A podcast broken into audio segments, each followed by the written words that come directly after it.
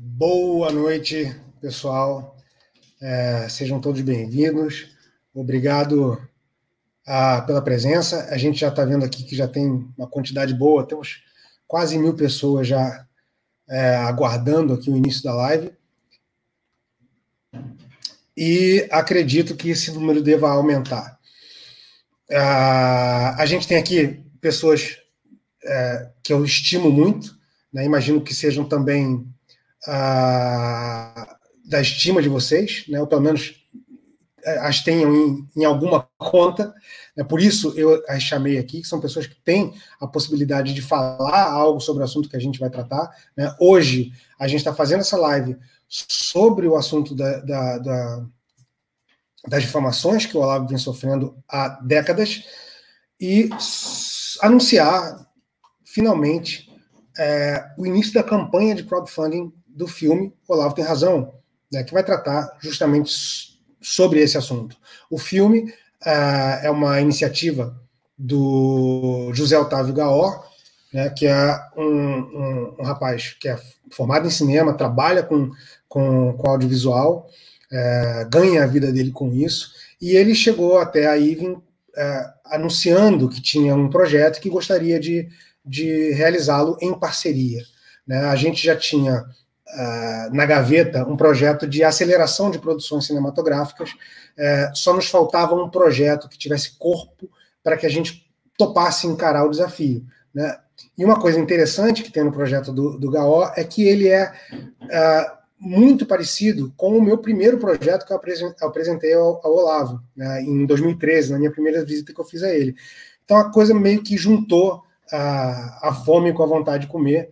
E é, esse projeto tem tudo para dar muito certo, mas para dar certo, é, ele precisa ganhar corpo, não só né, em relação ao, à equipe técnica, mas as pessoas que vão caminhar junto com a gente nessa jornada, as pessoas que vão contribuir no crowdfunding para que esse filme é, de fato aconteça. Então, vou chamar aqui os convidados, né, a gente tem aqui uma pleiade luminosa, começar aqui com Bernardo Kister. Boa noite, Bernardo. Tudo jóia? Boa noite, boa noite, Mauro. Tudo bem? Prazer estar aqui. Boa noite a todo mundo. Beijo. Temos aqui também Paulo Briguet.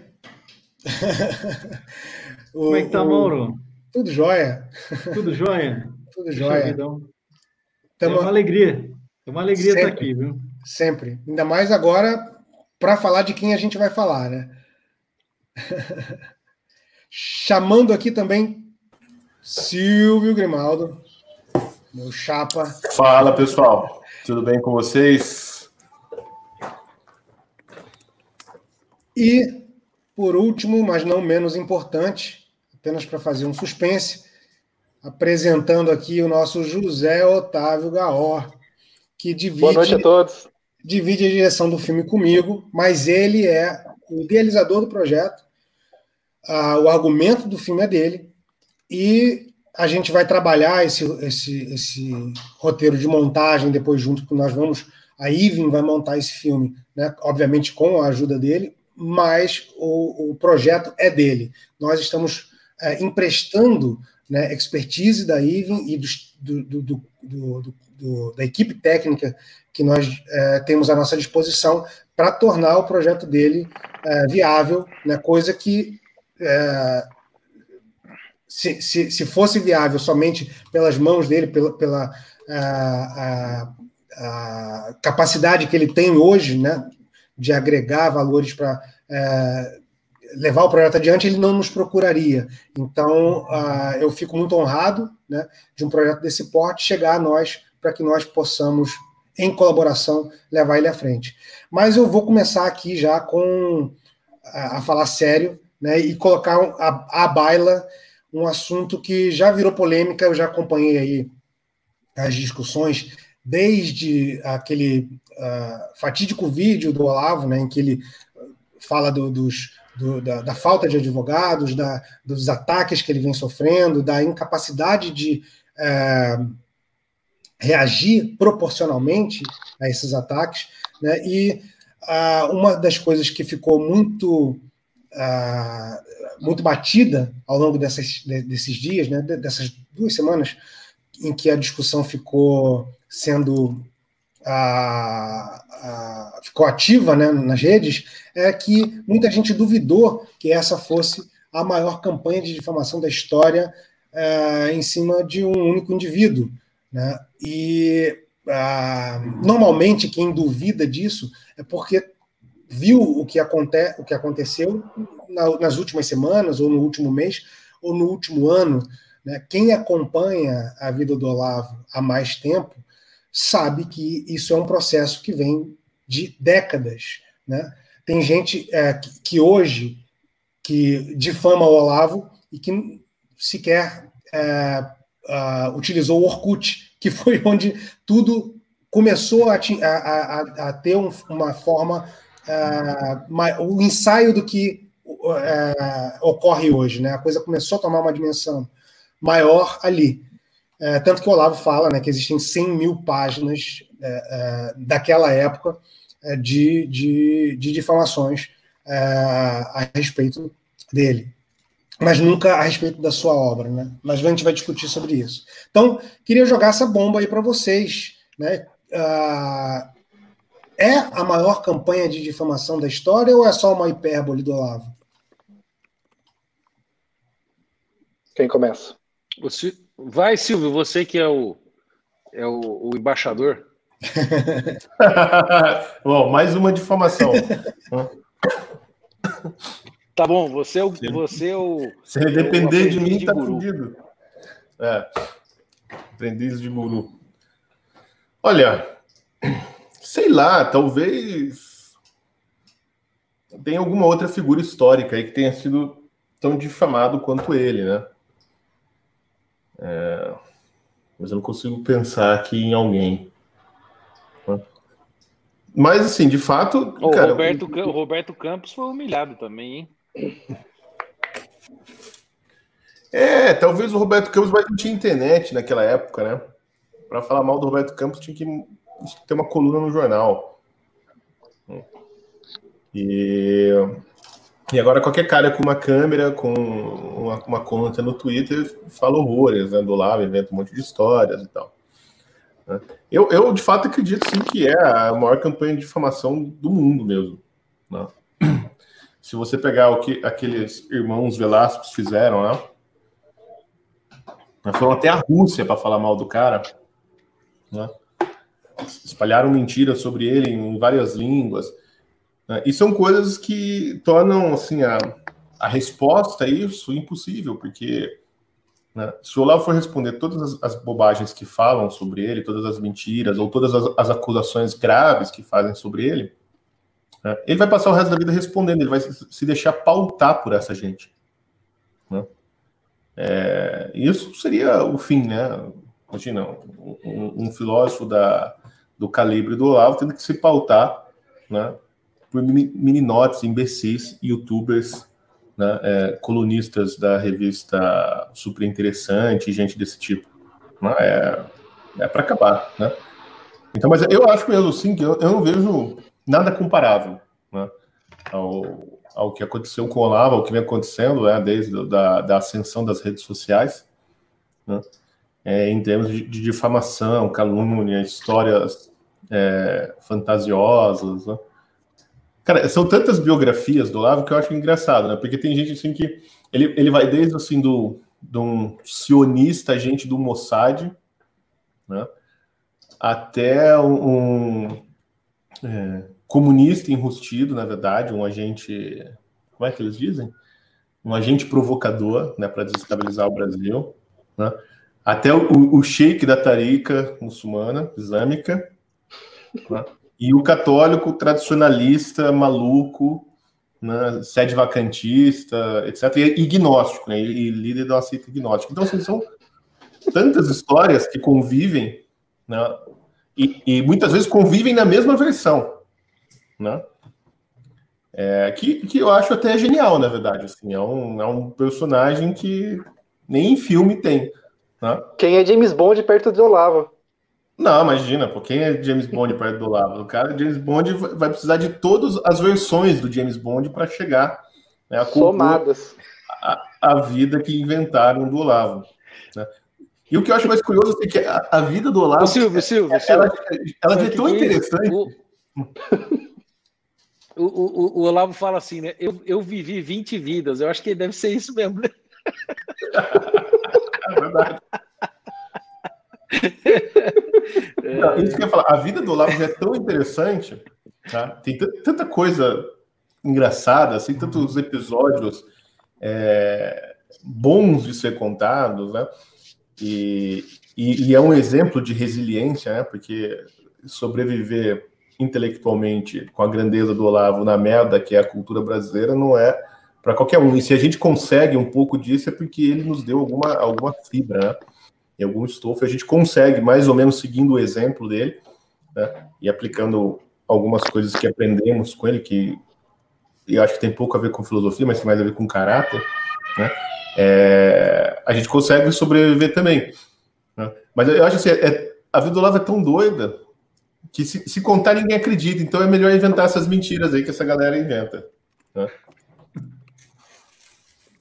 Eu não vou mentir, eu acho engraçado pra caramba isso aí. Desculpa tomar a palavra, gente. É, cara, Tome, porque o que você é falou, como, como que alguém pode ser membro do Mossad e é um agente islâmico ao mesmo tempo? Entendeu? Como que alguém pode ser um agente comunista e imperialista americano ao mesmo tempo? Não, e tem a melhor, tem a melhor. A, desse rol de mentiras que inventam aí, tem aquela que parece que o Olavo estava juntando dinheiro dos alunos para construir uma barca egípcia para viajar para a quinta dimensão. Cara, como que. Eu não conhecia. É, cara. Essa é nova pra mim. Bom, pro L'Oreal Rocha que fala que Nossa Senhora de Fátima veio num casulo ET, tudo é possível, né? Ah, mas é Nossa Senhora, né? Agora é o Olá. Por que, que eu... Por que, que ele iria pra quinta dimensão? Pra, fugir do, pra fugir do Nibiru, cara. É, cara. Pô, é. Não é óbvio. Vocês que são cineastas. Ficou pequeno. Não, e pior que assim, cara, juro por Deus, cara, quando eu tô. Às vezes eu tô chateado, assim, eu lembro dessa história e começo a dar risada, cara. Eu falo, meu, eu imagino o Olavo com uma roupinha de faraó tentando construir o barco egípcio, entendeu, cara? Vocês é coisa de gente louca, entendeu? É, Mauro, é. você e o Gal, que são cineastas, vocês devem. O, o Bernardo e o Silvio também devem lembrar de um filme do Woody Allen chamado Zelig. É um filme muito hum. engraçado, muito interessante. É um, é um pseudo-documentário, né? Que fala sobre um cara, um personagem, que ele tem a seguinte característica: ele ele assume a personalidade da outra pessoa com quem ele está falando. Então, se ele fala com um, um, rabino, ele se torna um rabino. Se ele fala com um, um sheik, ele se torna um sheik. Se ele fala com um comunista, ele se torna um comunista, e assim por diante. Eu acho que o Olavo é o anti-Zelig, porque ele, é assim, tentam acusá-lo de tudo, de todas as coisas, é, e ele continua sendo apenas o Olavo. Ele continua sendo apenas o Olavo. Né? Eu acho que o nosso Exatamente. desafio, nosso desafio aqui é mostrar às pessoas quem é o Olavo. Quem de fato é o Olavo. E, e também mostrar o seguinte: é, uma piadinha, não sei se era sobre o Rui Barbosa, não sei se era sobre o Rui Barbosa, e nem sei se é justa essa piada, eu não conheço o Rui Barbosa o suficiente para dizer se é justa ou não essa piada. Falavam que ele tinha a, a, erudição de um oceano e a profundidade de um pires. E é, o que acontece com as, as acusações que são feitas ao Olavo? Elas são muito numerosas, né? Elas ocupam assim um espaço o espaço de um oceano. Elas têm a dimensão de um oceano. Mas em quase todos os casos, eu diria que em todos os casos, ela tem a profundidade de um pires. É um oceano que você atravessa a pé. Então, o desafio, por isso que eu acho que o desafio desse filme né, desse, desse, desse projeto, ele é muito mais pela, pela quantidade de, de histórias, de, de acusações, de infâmias contra. Você vê que até o meu cachorro está latindo aqui, está querendo participar, né? Está ouvindo? Eu é o Cisco. saber de onde é que ele estava vindo. É o Cisco que está que tá latindo aqui. Bom, é, eles tentam de, de, acusar o Olavo de tudo, mas geralmente as acusações são pífias, né? Assim, os ataques são pífios, né? os, eles são facilmente é, facilmente refutáveis. O Olavo usou uma, uma expressão que é como se fossem moscas, como se fossem moscas. A, a, a campanha difamatória com, com Olavo é uma campanha de moscas, né? Aquelas moscas que ficam zumbindo, que ficam atazanando, que ficam incomodando o tempo todo. E é mais ou menos isso que acontece. É, é um oceano onde você pode caminhar. E eu acho que essa é a característica. Não existe profundidade, não existe contundência em nenhum desses ataques. Não, nenhuma. A única contundência que existe, é, eu... a única forma de atingir o Olavo, que tem sido é, procurada aí pelos detratores dele, é a via judicial. E nisso eu, eu comparo a situação do. Ó, o Paulo Henrique Araújo está tá nos dando boa noite. Grande, grande Paulo Henrique. Um abraço, Paulo. É, eu me lembro de um personagem muito importante que, aliás, é, era um fã do Olavo. Ah, né? Terraplanista. Paulo Francis. Paulo Francis. Entende? A campanha Sim. que se fez contra o Paulo Francis, é, ela foi muito violenta. E na época não tinha internet, né? Então o que, que eles fizeram? Eles procuraram a via judicial. Então os inimigos do Paulo Francis eu me lembro até do Renault, né, que era o presidente da Petrobras. O que eles fizeram? Com dinheiro da Petrobras, dinheiro público, eles foram lá para os Estados Unidos e processaram o Olavo lá nos Estados Unidos. O, o Paulo Francis lá nos Estados Unidos. Processaram o Paulo Francis nos Estados Unidos. E o Wagner Carelli, com quem a gente conversou, né, Bernardo? Em São Paulo, há alguns, algum tempo. Sim. Ele, ele era muito amigo do Paulo Francis, né? E ele disse o seguinte: os caras conseguiram fazer uma ação contra o Paulo Francis exatamente no valor de tudo que ele possuía no banco. Eles conseguiram pegar o valor. Era 100 mil dólares. É, eles conseguiram a informação de quanto, a informação privilegiada de quanto o Paulo Francis tinha no banco, ele, todas as economias de uma vida inteira, né? Como grande jornalista que ele foi, né?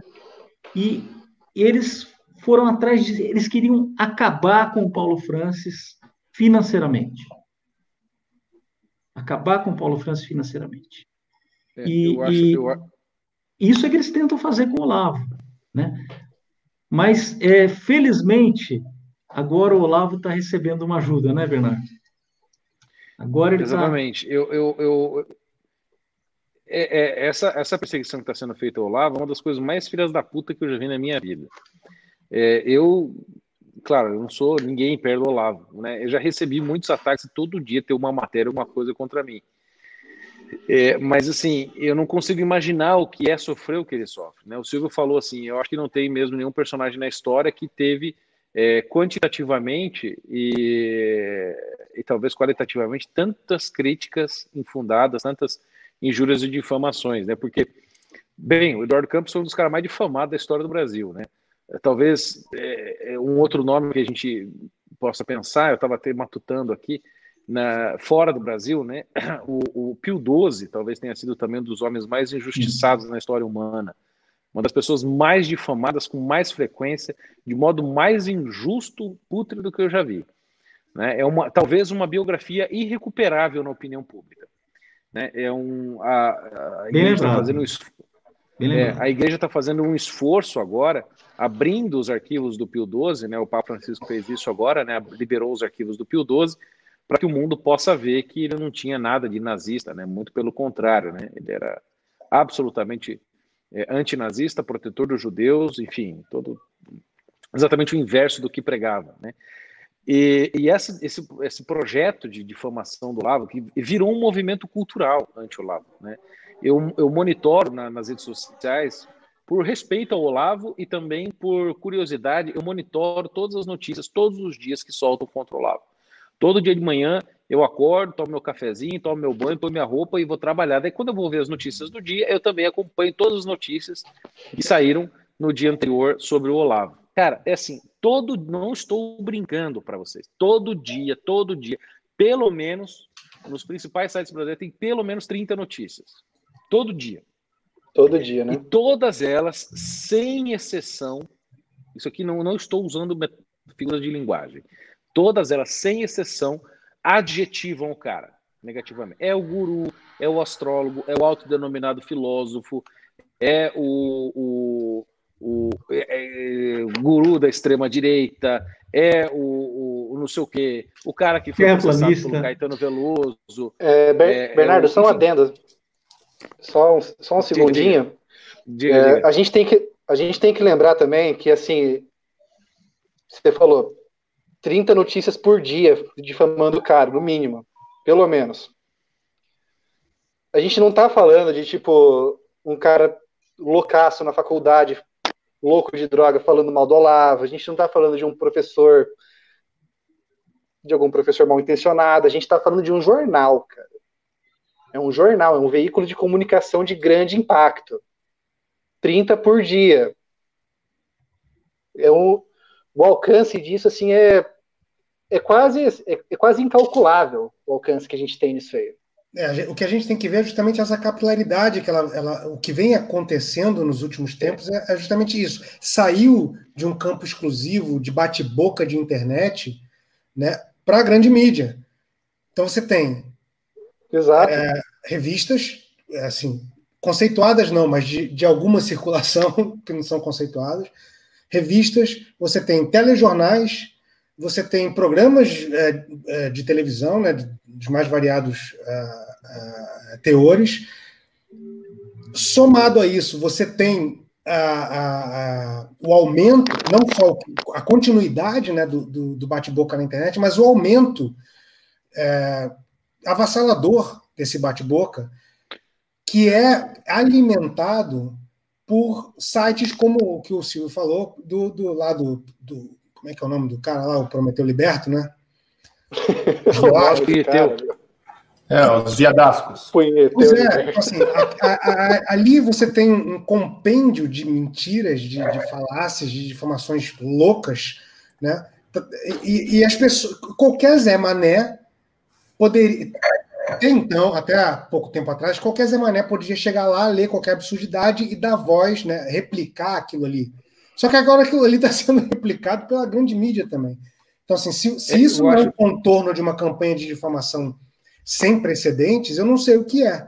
Né? Ah, é, como, eu, eu acho... como o Silvio mencionou, na, na época do, do Alberto Campos, né, não existia a, a, a possibilidade de, de replicar uma notícia uh, uh, como hoje nós temos. Né? Uh, ele foi muito e muito injustamente difamado, mas talvez em quantidade a gente não tem como comparar, né? É, o Mauro, eu acho uma coisa importante aqui, eu queria dizer duas coisas. É, eu estava dando uma olhada aqui até por curiosidade, para vocês terem uma noção. Eu abri aqui o dia de ontem, é, aqui para vocês terem uma ideia. Diário do Centro do Mundo, falando sobre o Olavo, Diário do Centro do Mundo, duas matérias. Isto é dinheiro, Pleno News, Pleno News não foi difamando, mas Pleno News, Diário do Centro do Mundo, Diário do Poder, Folha de São Paulo, Estadão, Terra, Política Estadão e vários outros resultados que não cabem aqui. Ou seja, tudo isso em apenas um dia falando sobre ele. 99% dessas matérias fritando o Olavo de Carvalho de todas as maneiras. Uma das coisas que, que me chama é, certamente está falando sobre a tese dele sobre Aristóteles, né, que é a mentalidade revolucionária. Não, certamente não, não, não, não, não, não. E, e, é, exata, e é esse ponto que eu queria tocar. É, todas essas, essas, essas impressões malucas, né? Porque algumas pessoas que eu conheço não, não, não difamam o Olavo porque são filhas da puta ou estão querendo zoar e tal. Alguma impressão que ela teve de alguma coisa que ela viu, aí ela vai buscar, pega a coisa desse site e forma uma, uma síntese demoníaca, não é nem confusa, né, do que, que é isso. E, e aí forma uma opinião é, do Olavo a partir dessas, dessas, dessa miríade de, de, de, de notícias difamatórias e, e injuriosas. Mas é que é, a personalidade do Olavo, e isso o Silvio, que talvez seja aqui entre nós o que convive mais tempo com ele, é, a personalidade do Olavo é uma personalidade tão complexa e a história dele é uma história tão grande, longa e cheia de melindres que é mais fácil lidar com o Olavo é, através de chavões, fetiches, mentiras e coisas do tipo, do que você tentar dizer o que ele é, porque você não consegue explicar. Porque você só consegue explicar o Olavo, né, falar direito do Olavo com a boca cheia e saber o que ele é, se, se você fizer duas coisas. Um, souber a vida dele e conhecer a obra dele. Porque são duas coisas assim. A, a, vida dele, ou você vive com ele e ouviu o que ele contou, ou então, é, e convive com pessoas que conviveram muito próximo dele, ou então você lê a biografia dele que não existe. Então não tem muito jeito, né? É, e a obra dele não tem jeito, você tem que conhecer, ler, e é um negócio, para esses analfabetos aí que estão que na mídia, é um negócio impossível. Né? Você imagina essas pessoas lendo, sei lá, é, Visão de Descartes ou Jardim das Aflições, como diz, o, como diz o próprio Olavo, né, na quinta página tem um, um derrame, né? E o cara vai para o hospital. Então, é, é, mais fácil você se apegar a esses chavões, esse negócio, e detonar o Olavo, do que você tentar encarar e fazer um esforço, que é um esforço você entender o Olavo. Entendeu? É uma personalidade muito, talvez uma personalidade mais complexa que eu já conheci na minha vida. Porque ao mesmo tempo que ele é uma das pessoas mais simples e amáveis e carinhosas que eu já conheci, humilde, simples, ele também sabe virar outra coisa quando precisa. Né? Ele, ele, domina muito a própria personalidade. Ele tem muito autodomínio, é impressionante. É, e, e, existe também uma outra razão que é o impacto e a força cultural que ele teve em destruir a hegemonia da esquerda. A gente nunca pode esquecer isso. Então, o ódio que existe, da, principalmente da, da, da, da velha imprensa, né?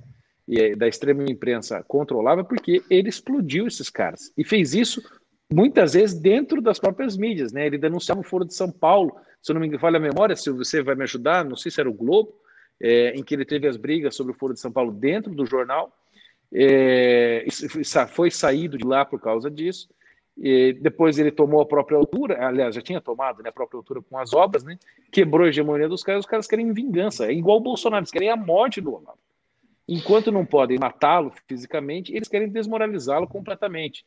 E eu acho que esse filme, se vocês me permitem um palpite, já vou dando, vocês me perguntaram, mas vocês assistem se quiserem no filme, vocês têm que fazer muita galhofa, muita pilhéria, vocês têm que fazer, zoar muito no filme. No melhor estilo do Olavo, entendeu? É o que o Roger Scruton é claro. dizia. A gente, só vai, a gente só vai ganhar essa, essa guerra com desprezo, ironia e muito humor.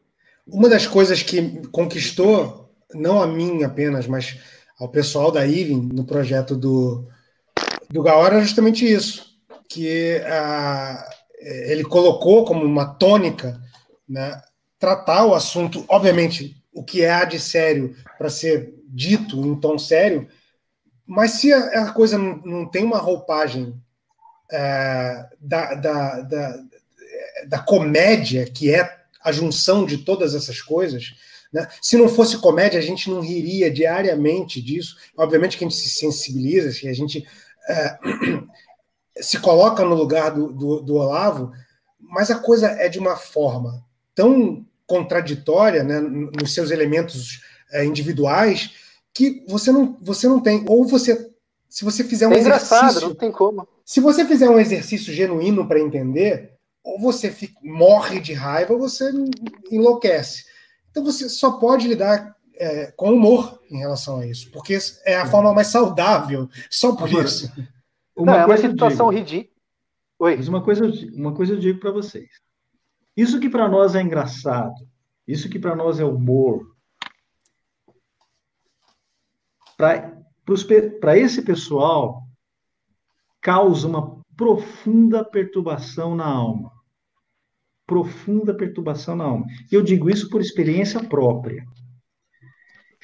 que é assim, quem conhece a obra do Olavo, quem lê a obra, lê os livros do Olavo, quem conhece, quem, quem se propõe a entender o que ele está dizendo, acaba passando por uma profunda perturbação na alma. É. Isso, isso é muito sério. Isso aconteceu comigo. Eu vou dar, eu vou relatar aqui o meu caso pessoal. Eu tinha 29 anos. Eu era um militante esquerdista, tá? Um jornalista militante. Eu era sindicalista. Eu era ateu. Quando eu conheci a obra do Olavo. Eu vou dizer para você, é, leitura de um. Eu me lembro de um artigo do Olavo que eu li naquela falecida revista República. Não sei se vocês se lembram. Claro. Onde ele trabalhava com o Carelli, né? Icônica. Eu me lembro de um artigo, é, um artigo que ele escreveu, chama, é, intitulado Sem Testemunhas. Esse artigo foi publicado quando eu completei 30 anos, em julho de, no, de 2000. É, esse artigo falava do, de um episódio da infância do Albert Schweitzer, aquele grande músico, médico e benfeitor né, da humanidade, Albert Schweitzer, ganhou o Prêmio Nobel da Paz em 1950. E ele se lembrava de um episódio que ocorreu quando ele tinha três anos de idade. Ele foi picado por uma abelha e começou a chorar. Né? E os pais e as pessoas que estavam lá na casa dele foram acudi-lo, né? E de repente ele começou a perceber que a dor já tinha passado, mas ele continuou chorando, mesmo sem sentir dor, chorando apenas para atrair a atenção das pessoas. 70 anos depois, 75 anos depois, o Albert Schweitzer se lembrava com vergonha desse episódio. E o Olavo relata isso. O Olavo diz. E ele estava me dizendo assim naquele artigo: Olha, você que está lendo agora, você é esse menino também. Você, a sua vida inteira é um engano. Você está querendo chamar a atenção das pessoas, você está fingindo ser quem você não é. Então, a leitura desse artigo me perturbou profundamente. Eu li o Olavo escondido no sindicato. Eu trabalhei, eu era diretor de um sindicato aqui em Londrina. Eu li o Olavo escondido dos meus companheiros de sindicato.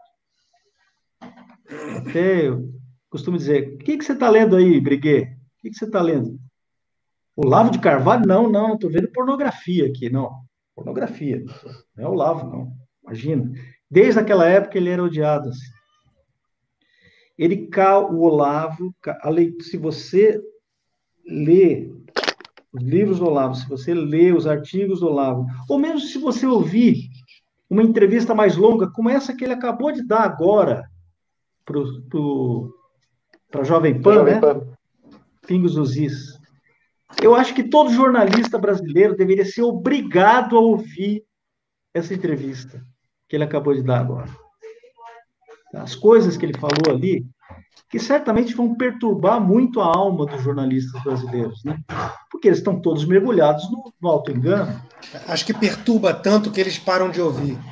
É, eles estão mergulhados, eles estão mergulhados no fingimento, estão mergulhados a, na mentira. É uma coisa. A verdade, a verdade, quando ela chega no calibre é, que, é, que é dado pela, pela, pela voz do Olavo, ela, ela uhum. afasta essas pessoas.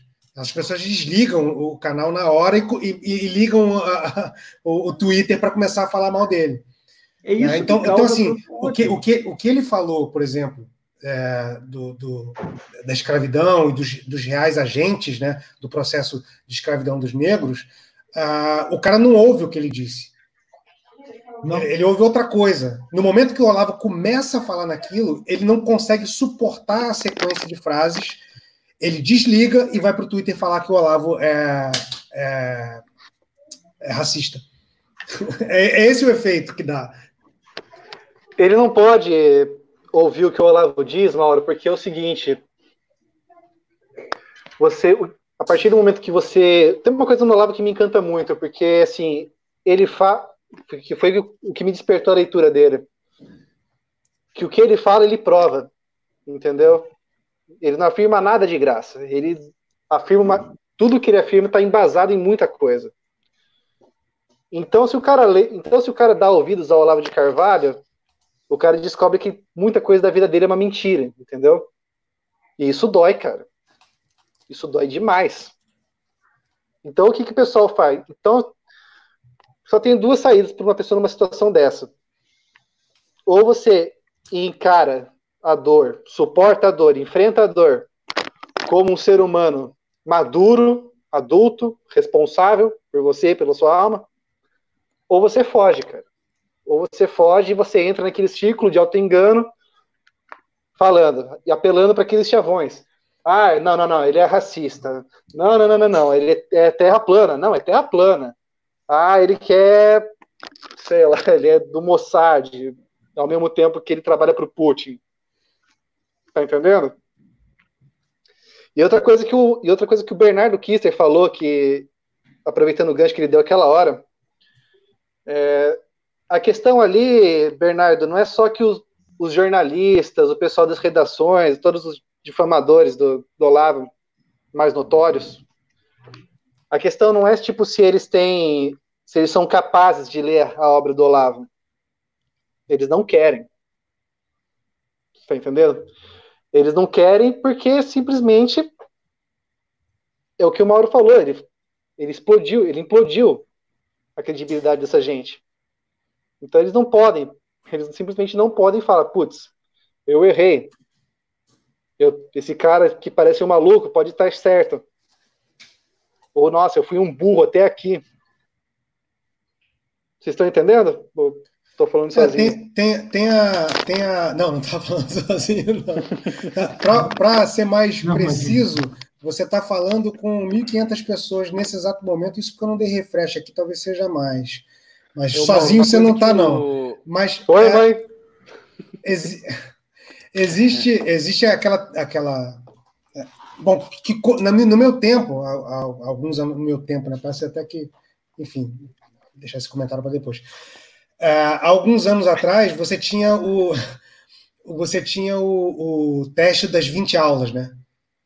Você tem que. Assista as 20 primeiras aulas do COF, que ou sua vida vai mudar, ou você vai ficar louco de pedra, né? Agora os caras estão. Eu já vi é, live, stories, os caras estão falando.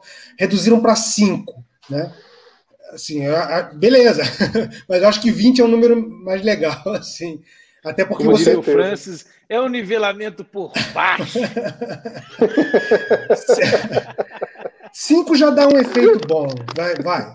Não, cinco já dá um efeito bom. É. Mas, cara, se você, né, com sinceridade de propósito, assiste as 20 primeiras aulas, com isso que o Gaó falou, primeiro com sinceridade, e depois com um pouquinho de maturidade para conseguir enfrentar a, a, si próprio né, ali. Porque, assim, você, você acaba, em alguns momentos, para mim era muito difícil ver as primeiras aulas do COF, porque é, eu me pegava devaneando, né? Então, assim, eram aulas enormes, né? é, tinha aula de quatro horas, e é, às vezes eu tinha que rever muitas e muitas vezes, porque eu, no meio da aula, começava a ter uns insights, eu ainda estava meio é, louco né, com a minha vida anterior ao COF. Então aquilo ali era, era, era uma coisa, um, um, tinha um efeito tão avassalador né, sobre a minha consciência que eu não conseguia assistir, por mais sincero que eu estava ali. Né, então eu tive que processar aquilo durante um tempo. Então não é só assistir as 20 primeiras aulas, mas é conseguir assisti-las e trazê-las né, para a realidade da sua vida de alguma forma nem que seja para brigar com elas, porque eu briguei com muita coisa que o Olavo disse. Aliás, esse é um outro fenômeno, né? Você passa durante muito tempo falando, não, isso, isso aí que o Olavo falou, isso aí é um exagero. Aí, aí ele, né? na hora que ele fala aquela coisa que você nunca ouviu, aquilo ali parece um absurdo tremendo, ou então uma hipérbole daquelas uh, uh, difíceis de você encarar como algo literal. E, cara, às vezes é literal. Você dá 15 dias, você dá um, um mês, e aquilo ali acaba acontecendo na sua frente, né? Então, assim, não é só você ter contato com a obra do Olavo, mas é deixar que aquilo, é, de alguma forma, seja retido por você e seja processado na sua própria vida, no seu próprio dia a dia. Né? E é muito, é, cara, isso é muito difícil. Ainda mais nos tempos que a gente vive hoje, né? Quem tem maturidade para fazer esse processo todo? É, não, é, gente hoje em dia não tem maturidade nem para admitir que nasceu homem, tá ligado? Imagina Leolavo. é verdade. É, mas esse negócio de brigar, né, com, com, o Olavo, acho que todo mundo brigou, assim, durante a leitura, durante alguma aula. Até tem um rapaz aqui no chat dizendo assim, ah, eu, eu li o Olavo na Zero Hora e eu ficava com muita raiva porque ele falava... ah, essa é demais!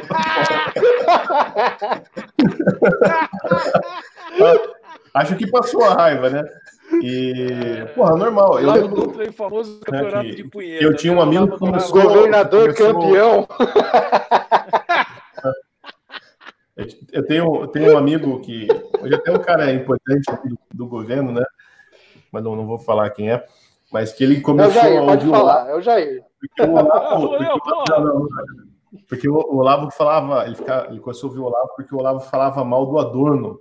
Ele ficava muito puto, né? O cara era leitor do Adorno, assim, fissurado no Adorno. E ele ficava puto, cara, como esse cara pode falar mal do Adorno? Né? Olha só o que, que ele tá falando, que absurdo. Isso no True Outspeak.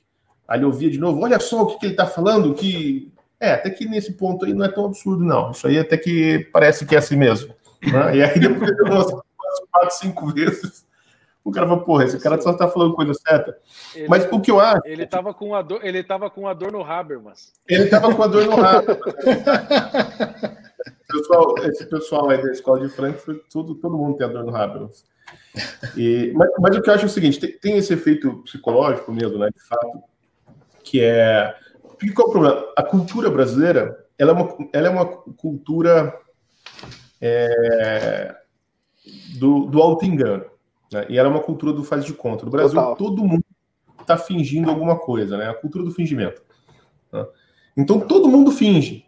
Até, até o, o, o próprio Lavo cita um, algum desses comerciantes ingleses que vinham né, para o Brasil fazer negócio, né? acho que na época do Império, o cara falou assim: ah, no Brasil, todo mundo quer parecer alguma coisa, mas ninguém quer ser aquela coisa de verdade, né? Então, o cara quer, quer parecer rico, né? quer parecer inteligente, né? Quer parecer é, um cara sábio ou caridoso, mas ninguém quer ser, né? ninguém quer ter aquela qualidade de verdade, porque aquilo dá muito trabalho. Né? Então, essa cultura do fingimento, né? ela se espalha por todas as partes. Ela não, não é um problema só político, entendeu? É o, o problema do, assim, das difamações sobre o Olavo é que ela se espalha para tudo. Ela está na vida espiritual, religiosa, ela está na vida familiar, ela está na, na, alta cultura, ela está, assim, na alta cultura eu digo assim, nos, nos divulgadores da cultura, né? no pessoal do, do show business. Tá? Ela está no jornalismo, ela está dentro das universidades, ela está por todo lugar. Todo mundo está fingindo. Né? Todo mundo tem aquele papel Principalmente social. no show business. Exatamente. E aí, assim, tá todo mundo lá fingindo ser o gostosão. E aí o que acontece? Quando o Olavo apareceu é, na imprensa, ele apareceu com uma bomba atômica chamada O Imbecil Coletivo. Né? E, quer dizer, já tinha outro livro antes, tinha um monte de, de ensaios lá, mas eram coisas assim que, que dizia respeito lá ao, ao negócio de, da, da Tarica, né, do, do Chuon, aquela coisa, era estudos de religião comparada, ninguém estava prestando atenção naquilo. Né? Mas quando ele surgiu com o imbecil coletivo, o que, que ele fez? Ele pegou um por um dos figurões, né, que eram os mandarins da cultura brasileira, né, que eram as pessoas, vamos dizer assim, que controlavam aquilo que era permitido ler, estudar, conhecer, etc. Ele pegou um por um, não é assim que ele refutou ou que ele polemizou com a pessoa. Não, ele desligou da tomada com requintes de sadismo. Né, porque isso que é legal do Olavo. Que né? delícia. Né? Né? Porque o Olavo ele tem uma crueldade né? que com, com, os seus é, inimigos, vamos dizer assim, intelectuais, é que não basta só refutar o cara, né? É preciso por um apelido sacana, tirar um sarro e fazer a gente dar risada pra cacete. Né? Então, o Imbecil Coletivo, que eu acho um livro assim mortalmente sério, não só pelo, pelo conteúdo que tem, né? Você aprende muitas coisas lá, mas pelo papel que ele representou na, na para a cultura brasileira dos últimos 30 anos, né? Mas ele é divertidíssimo. Se você tem gosto Muito. de ler aquilo, porra, porque assim, ele não trata, ele, ele faz duas coisas. Né? É, ele leva o que está sendo dito a sério, porque ele se dá o trabalho de refutar tudo aquilo, mas ele não leva as pessoas a sério em momento nenhum. Ele não tem aquela reverência que a comunidade acadêmica, intelectual e cultural da época esperava das pessoas comuns. Né? Aí surge o Olavo, que nunca estudou na vida, né? Assim, estudou formalmente, não tem, nunca foi para escola, não foi para faculdade, não é da USP, etc. Né? Surge um cara desse, com um livro publicado numa editora bizarra que ninguém nunca tinha ouvido falar da vida, né? Que ele editou o livro todo no Word. Eu tenho os arquivos originais aqui do, do das primeiras edições do Becil Coletivo, tudo feito no Word, a diagramação, tudo. E o cara pôs no cu de todo mundo, me desculpe o palavreado, mas é isso que ele fez, né? Mas não só refutando, porque refutações sempre tinha. Você tinha lá o, o, o Guilherme Melchior, por exemplo, que refutou toda a escola de Frankfurt, refutou o USP inteira, refutou o Foucault, refutou todo mundo. E ninguém deu bola para o Melchior. Por quê? Porque ele refutava, mas ele levava as pessoas a sério. Ele tinha aquela reverência pelo pessoal ele da USP. Ele não polemizava, né? É, é, é, o que o Olavo até fala, assim, o Melchior não tinha muito juízo, porque ele tratava a Marilena Chauí como uma intelectual digna de, de, de, de ser, né, com quem você devia debater, e tratava Platão como um merda. Né? Então, era difícil. Mas o Melchior, que era um, um cara inteligente, preparado, ele tinha esse respeito. Então ele polemizou com todo mundo, refutou todo mundo e não deu em nada o trabalho dele. Né? O Melchior, eu acho que não tem um discípulo no Brasil, não tem ninguém que continuou né, o trabalho dele. Né? É, talvez, sei lá, né, tem, tem muita gente que gosta do trabalho dele, mas acho que ninguém que. Né? Eu acho assim, na verdade, que o Melchior ele é, o, é o pai dos isentões, né? ele é o, o avô. Quando, quando, eu conheci o, quando eu conheci o Olavo de Carvalho, assim, no YouTube, é, foi, foi muito interessante, porque foi naquele momento que eu percebi o que, que era uma pessoa inteligente. Eu nunca tinha visto no Brasil alguém inteligente de verdade. E foi naquele momento que eu percebi, cara, eu estava acostumado a ver Leandro Carnal, vulgo Leandro Espiritual, é, Rodrigo Constantino, Clóvis de Barros, que tem toda aquela pose de intelectual, e não, porque veja bem, Platão queria dizer tal coisa. E daí você tem o Olavo, que você vê o cara e você fala. O cara cita o Olavo e ainda te zoa, zoa aquele babaca que acha que sabe, e que tá ali enganando um monte de gente.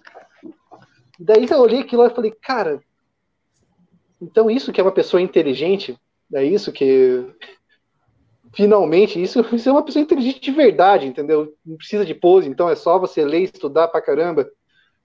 Tem um episódio do Olavo que eu gostaria de contar aqui, acho que é a primeira vez que eu falo isso em público. É, na faculdade de cinema, a gente estava na aula de filosofia, e foi logo quando eu comecei a. Quando eu comecei a estudar o Olavo de Carvalho, quando eu comecei a consumir o Olavo de Carvalho. E eu, no dia, não lembro a aula que era exatamente, mas é, a professora estava numa aula normal lá, e a discussão enveredou para um momento que eu acabei lembrando de um dos vídeos do Olavo, daí eu falei, em que ele falava sobre a, é, esse sintoma de caranguejo no balde do brasileiro, que é essa tendência que o brasileiro tem, essa tendência que a sociedade brasileira tem de ser baseada em na destruição dos melhores. O brasileiro costuma destruir as melhores coisas dele vídeo próprio Olavo.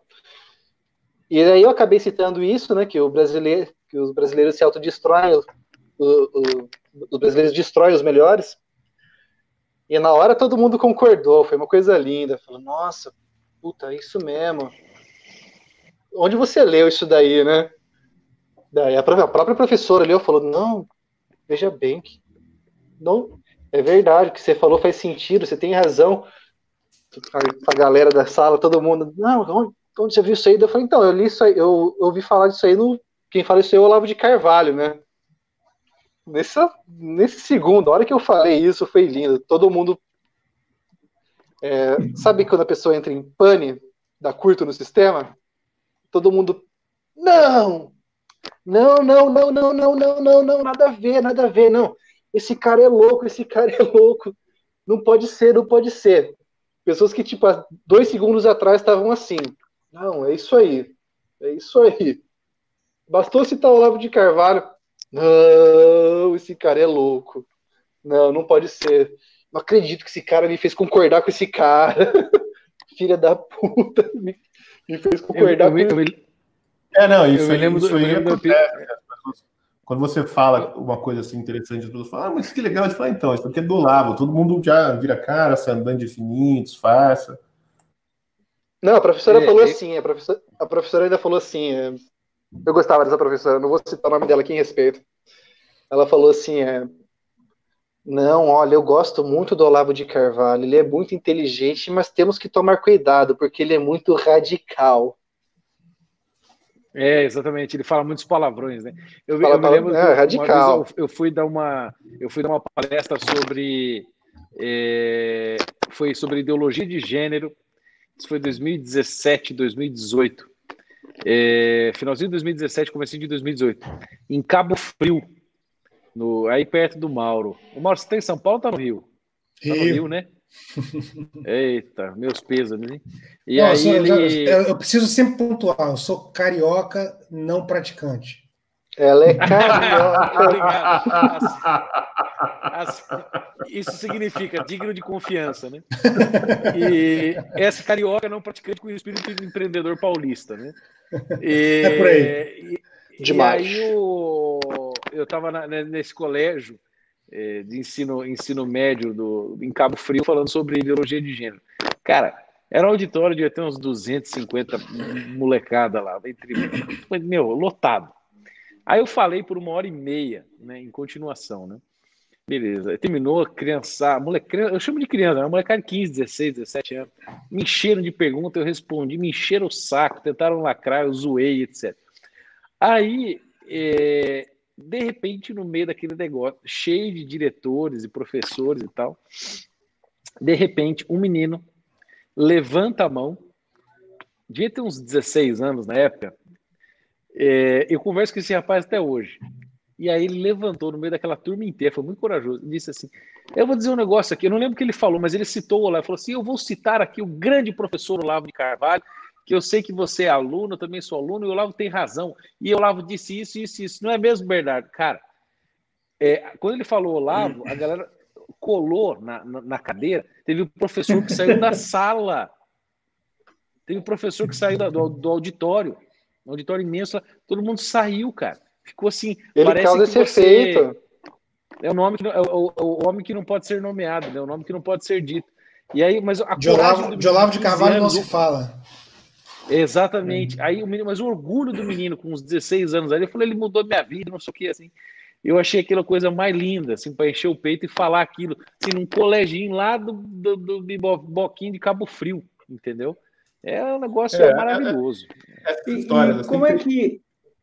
Desculpa. Não, pode falar, obrigado. É... Não, como é que o pessoal lida olá, com olá, isso? Desculpa aqui, mas uma pessoa colocou aqui, ó. Descobriu o Olavo quando ele chamou a Edir Macedo de peido. Eu descobri ele com o Drauzio Varela, cara. Pois é, é, como é que se combate isso? Né? Como é que se combate o Olavo? A estratégia que foi adotada agora, isso vem de algum tempo para cá, acho que principalmente depois da eleição presidencial. Né? A estratégia tem sido a seguinte: tem sido a de criminalizar o olavismo. Criminalizar. Transformar Exato. o olavismo. O que, eu venho, é, o que eu venho dizendo há algum tempo se a coisa, se a coisa continuar assim, em breve, o único crime de verdade no Brasil vai ser o olavismo. E, e é um crime por associação, né? É como no, na, na União Soviética do Stalin. É crime por associação. Se você tem qualquer relação com o Olavo de Carvalho, isso já te torna membro da quadrilha. Então, Não, é, você é no mínimo terraplanista. No é, mínimo. Então, você, você, você é um criminoso. Você, você é considerado um criminoso. E o que eu costumo dizer, Mauro, eu costumo dizer isso há muito tempo. O crime sem castigo leva ao castigo sem crime. Isso é uma coisa que, que é básica. O crime sem castigo leva ao castigo sem crime. É, é, Jesus diz no, no, no Sermão da Montanha, né?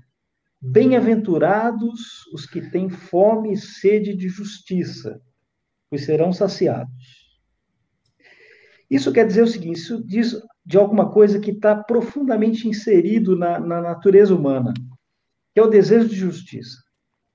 Quando você tem um sistema como o nosso, um estamento burocrático como o nosso, que não promove a justiça, que não promove a justiça, que, é, que, que não pune o criminoso, o verdadeiro criminoso, por uma necessidade do, do homem, o que, que vai acontecer? Para suprir essa necessidade, o que, que vai acontecer? Vão punir os inocentes. E hoje, no Brasil, o que está acontecendo é isso. Eles estão punindo as pessoas que ousam dizer a verdade. Você vê o caso do Eustáquio. O caso do, do, do Oswaldo Eustáquio, preso. O cara foi preso, tá? sem acusação formal, porque ele ousou dizer uma verdade que incomodou o cabeça de ovo. Ah, o Alan Santos assim, lá tendo a casa é, revirada. A mesma coisa, a mulher dele tendo a arma Sarah Winter. Cabeça, mulher grávida, né? É, a Sarah Winter ah, nem que não apontasse, só de revirar a casa do cara, é, assim. Mano. E a vida do Olavo, a vida inteira do Olavo foi dizer esse tipo de verdade. A vida inteira dele. Portanto, hoje o Olavo está sendo. Né, e, e, nós estamos sendo. Eu tenho certeza, nós todos aqui estamos fichados. Mauro. Nós, nós estamos fichados, nós somos culpados desse crime. Então, Nós somos culpados do crime de olavismo. Verdade. Mauro, é, uma questão sobre o filme que acho que a gente devia deixar claro para a galera que está nos assistindo é, sobre essa quanti, é, a questão de tipo das, da campanha de difamação em si para as pessoas que estão falando não não é a maior campanha de difamação não é esse cara está exagerando é um exagero por exemplo veja bem gente de direita fala isso não, porque veja bem, o Bolsonaro é muito mais difamado do que ele, todos os dias. Será, cara? Mas é aquilo se que eu falei. Pe se você né, pesquisar. Assim, o, cara quando, você, o cara, quando pega essa frase, né? Tipo, o, o, o, o Olavo é o mais difamado da história. O cara pega e fala: não, fulano de tal é, mas pega na linha do tempo, faz isso na linha do tempo, constrói uma linha do tempo e vai acumulando para você ver o que, que é a coisa e, nos não, ambientes. E, assim, outra, outra coisa, outra coisa importante que ser, de ser dita aqui. É, quantas matérias difamatórias contra o Bolsonaro me mostre matérias do Bolsonaro que não existem matérias contra o Bolsonaro que fala que tipo onde você não encontra a palavra ala olavista, ala ideológica, fanáticos liderados por Olavo de Carvalho, Quase, são Sim, quase é, todas, é, entendeu, cara? Metade da, da, da difamação contra Met, o, o, Metade da difamação, é exato. Metade, mais da metade, então, mais da metade. Mais mas, da metade mas, das matérias difamando o Bolsonaro já difamam automaticamente o Lavo de Carvalho. E tem uma questão de cara... também, né? Que é assim, não é só a linha do tempo. Que é isso que eu estava falando, eu queria retomar isso. Que não é só assim, uma, uma aquela atitude é, emocional de reação ao Olavo, porque ele está falando uma verdade que dói, você precisa se defender daquilo, porque desmonta os seus castelos e tal. Tem, tem uma questão dizer, sociológica, porque as pessoas. É, social, né? porque as pessoas é, ocupam papéis sociais, desempenham papéis sociais que dependem daquela cultura do fingimento. Né? Exato. E em cima disso, tudo foi construído no Brasil. Então, assim, começou lá com o imbecil coletivo, ele detonando é, uh, assim, os mandarins da cultura. Aquilo ruiu, né? realmente ruiu. Depois, qual que foi o passo seguinte do Olavo? Né? Foi o Jardim das Aflições, né? que era uma espécie de continuação um pouco mais profunda né? e, e sem tanta gozação, né? em cima vamos assim, dos fundamentos da, da crença da modernidade, né? dos intelectuais da modernidade. Mas ele tinha uma coisa muito, muito parecida com o Imbecil Coletivo, né? e muito parecida com todos os livros do Olavo. Que assim, os livros do Olavo são respostas a alguma provocação. Né? Os livros do Olavo, em geral, assim, o Olavo é um autor reativo. Ele, para as ideias dele é, é, virem à tona, né, por escrito, sobretudo, ele precisa estar tá batendo em alguém. Né? É, é, no debate, é na treta, né, na disputa intelectual, que as ideias dele florescem e aparecem e, e são organizadas. É, né, ele de, fala de isso no jardim, né? É, então, no, no, Jardim, ele está respondendo, ele está tentando dar uma resposta àquilo que ele viu naquela palestra do, do José Mota Peçanha, né, lá no, no MASP, né?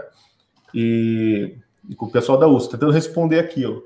O, o, Jardim, o imbecil coletivo é, é puramente isso, né? É, são só respostas, mas assim, são reações à, àquela, àquele espantalho.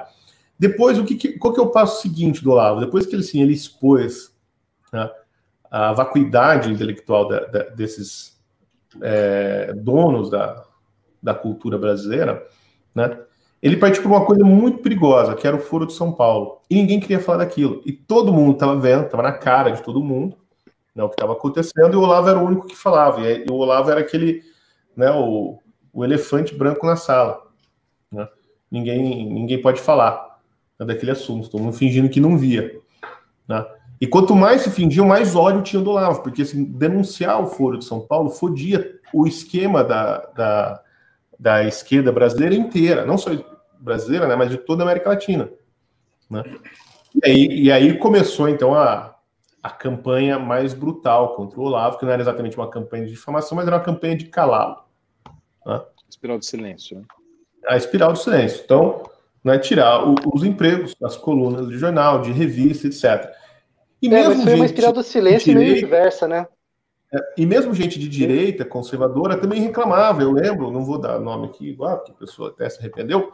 Né? Falou assim, porra, eu gostava do Olavo quando ele ficava lá falando de, de, Bertrand, de, de Edmund Russell, quando ele ficava falando de René Girard, quando ele ficava falando de Dostoiévski. Agora ele só fica falando desse foro de São Paulo, todo dia negócio de foro de São Paulo. Puta que ele fala, é, não, filho, que for, pra você ler Dostoiévski tem que estar vivo, né? E aí, depois, né, mais ou menos nessa mesma época, ele arrumou, ele arrumou uma confusão com os caras lá da Monfort, lembra? Que era um grupo católico, que não tinha nada a ver com o Foro de São Paulo, não tinha nada a ver com o intelectual paulista. O Fedeli, né? né? Aí eram os católicos tradicionalistas, quer dizer, eles arrumaram confusão com o Olavo, né? Vamos ser justos, né? Eles que vieram atrás, encher o saco, né? E aí aquele cara que era o reacionário, maldito, não sei o que, aos olhos da esquerda, né? Ele era um revolucionário maldito aos olhos dos tradicionalistas. E ele desceu o cacete. Não, isso é genial. Isso né? é genial. Expôs assim, que os caras não sabem merda nenhuma do diagnóstico. até hoje, eu tô até com um livro aqui, depois eu até pego do, do herdeiro intelectual do, do Fedeli, né, falando merda do lado. Ah. O cara tá parado naquela, na, naquele, naquela treta dos anos 90 até hoje. Né? E aí, assim, daí pra essa gente, o Olavo é agnóstico. Né?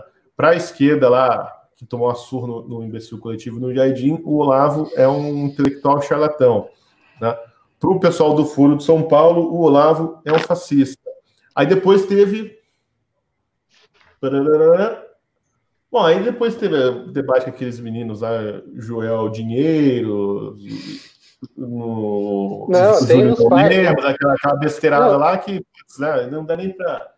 Né, nem, nem conta. Não Cara, eu acho e impressionante aí... como tem uma galera que dedica a vida a destruir o Olavo, cara. Eu acho isso fantástico, cara. Isso por um motivo E aí teve o debate do Duguin, e isso foi fundamental para essa campanha de difamação. Né? Hum, né? também. O debate com o Duguin, e aí projetou-se o Olavo então para uma treta geopolítica. Não. É, e, e o debate com o Duguin também despertou o mesmo tipo de reação de gente maluca lá, um meia dúzia de estudantes de geografia da USP, que achava o Duguin a coisa mais linda do mundo, né? junto com aqueles dois maluquinhos lá, né, que se refugiaram em Portugal, né? para falar mal do Olavo, não, o Olavo, né? Por quê? Porque o Olavo fudeu o esquema é, do guinista, eurasiano. Né? Aí tinha uma meia dúzia de, de neofascistas aqui do Brasil brincando de ser é, Eurasiano, o Olavo expôs aquela merda, falou assim: ó, oh, isso aqui não tem nada de direito, isso aqui não é conservador, isso aqui não é religioso, isso aqui não é nada, isso aqui é só um golpe do Putin. Né? É só a armação do Putin. E, e os caras ficaram Putin, né? É, ah! aí, teve, uma discussão, que eu acho que deve, deve aparecer no filme, quando o Olavo discutiu com o tal do engenheiro de Boston. Tá? Puta, é, onde surgiu a lenda que o Olavo é, refutou o Newton. Ah. É, e várias vezes, porque o Não, cara ele chamou o Newton de burro, né? É, eram, eram esses, esses neomateu bosta, né? Aí o cara põe toda a vida dele, então o fingimento todo, o teatro dele, a persona que ele incorpora, depende do que?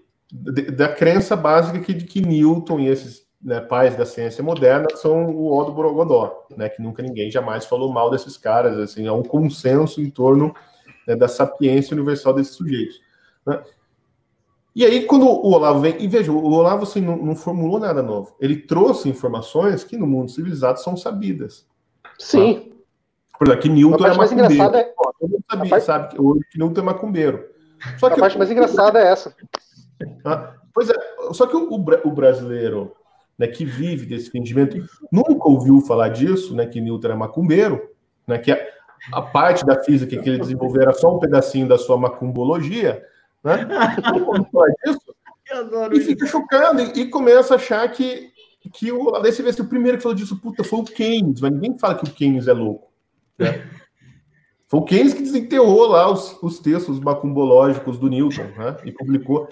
Mas ninguém vai falar mal do Keynes, né? vamos falar mal do Keynes do Olavo, porque, porra, né? O Keynes é outro. Não, o Keynes gênio. é prudente sofisticado, né? Cara? E aí, e aí não, esses caras ficam com um pedaço. Então, assim, ah, o Olavo, então ele foi mal da ciência moderna, então ele é o cara lá da Terra plana, obscurantista, não sei o quê. E quantos então, desses caras mal... leram Newton?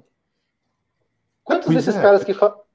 leram Newton, leram qualquer coisa? Olha, eu li, eu li aquele livro chatíssimo do Newton Daniel e as profecias do Apocalipse. Puta que pariu, que negócio chato dele.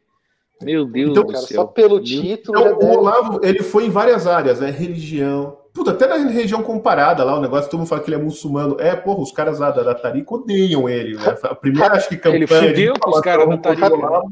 Rapidão, Silvio, rapidão, você tocou num tema, você tocou num tema importante, cara. Você tocou num tema, um tema bem importante. Porque tem diferença de há difamações e há difamações, entendeu? Porque é o seguinte, uma coisa é o cara inventar essa palhaçada do Newton aí para falar, ah, não, esse cara é um idiota, o cara tá refutando Newton. Outra coisa é o pessoal instruído, que a gente sabe quem é, já trabalhou até em rádio famosa, falar aí, gritar aos quatro ventos que o Olavo já foi muçulmano, mas que hoje não é mais essa pessoa que falou isso, a pessoa sabe que um muçulmano não pode renunciar à fé, senão ele sob pena de morte. Sim. Então tem difamações que já entram em tentativa de homicídio, já, entendeu? Essa parada, falar, ah, o Olavo é ex-muçulmano. Esses caras não estão falando para mim, nem para vocês, nem para o Brasil. O pessoal está querendo atingir nego que é islâmico radical que vai atrás do Olavo, de repente pode matar o cara. Pouco provável que aconteça, mas existe essa chance. Pois é, e, e como a gente estava falando, exatamente, isso aí são as que colocam a vida dele em risco. Né? E tem esse outro problema, né? além, então, assim, tipo, o Olavo brigou em várias áreas, e cada lugar que ele teve briga teve essa reação forte, porque ele desmontou aquele mundo que dava sustentação e segurança para é, psicológica para a vida do, do, sujeito, né? ele derrubou, assim, é, cosmologias né, dessa galera, né, a maneira como elas se orientavam no mundo. Então, literalmente, elas ficaram sem chão mesmo, né, porque o Olavo e fudeu o fundamento né, do edifício no qual eles acreditavam. Mas, além disso, tem as bizarrices assim, né, que o cara pega um fato do, do passado, da vida do Olavo, né, que às vezes é verdade, às vezes é mentira, e às vezes é, assim, uma verdade amplificada e distorcida. Né? Uma meia verdade. E aquilo como se fosse o presente. Né? Então a mesma coisa pegar só. Eu, quando eu era adolescente, eu tinha uma banda lá que só fazia música falando mal de Deus. Né? Aí é, é pegar é, esse monte de merda. Isso é verdade, Silvio? É verdade, é verdade. é, pegar esse monte de merda. Cara, eu também já tive 15 anos, né? Eu não tive. Né? Sabe que. Né, acho que o, o Como Irã diria nosso amigo Gurgel, como diria nosso amigo Gurgel, que merda aí, meu velho. É, é. Jovem é merda, né, cara? Jovem é merda. Né? Já não é assim, Mauro? Acho que o Irã. Que, Exatamente assim. Eu vi o jovem agora. Se jovem não fosse merda, Deus Viu, não né? teria feito Adão e Eva adultos. Entendeu? Como é que é, Se jovem ah, não sim, fosse sim, merda, sim, Deus não teria feito Adão e Eva adultos. Então, é pegar isso e falar assim, ó, tá vendo? Ó, o Silvio é um ateu, filho da puta, um anticristão, ó, porque olha o que, que ele faz. Aí mostra eu lá 15 anos tocando na banda de rock falando bosta. Entendeu? É, agora ninguém fala e... que o Lula cobre, come cabrito eternamente, né? Pois é, entendeu? então assim, não, não, não, isso não. né? E, e, pegam coisas, isso que eu acho fantástico, que o próprio Lavo falou, né? Coisas da vida dele que ele mesmo contou, né? Que ele conta. E que ele mesmo renegou publicamente. É, e vai lá e fala: olha o que o Olavo fazia. Né? Cara, Hoje ele falou uma, uma, coisa no Pingo nos vídeos que eu caguei de rir. Ele falou assim: ó, não adianta você vir, eu me, eu me conheço de cabo a rabo, né? Ele falou. Né? eu sei quem eu sou. Então não adianta você vir falar de, de defeitos que eu não tenho, que eu não vou cair nessa. Nem de qualidades que eu também não tenho, que eu não vou ficar me achando. Né? Então, assim, eu, você pode falar um monte de merda do live, inventar um monte de coisa, mas assim, você não vai falar nada de verdade a respeito do Olavo que ele já não tenha ciência, que ele já não tenha é, falado para alguém disso, né? E que ele, cara, o Olavo é muito sincero, filtro, né? né? O Olavo é sem filtro, porra. Né? Sem filtro. Ele é, é granada sem pino. Coisa, é, o negócio, gente, é o seguinte. Eu, eu, eu vou... é, é o seguinte. O fingimento, o fingimento é o centro da consciência brasileira. O fingimento é a razão de existir de muita gente no Brasil. De muita gente. E o Olavo, ele é fatal para o fingimento. Ele é fatal. Então, qual é a única maneira de, de você você estar tá mergulhado na, no fingimento, né? Na, na, cultura do fingimento?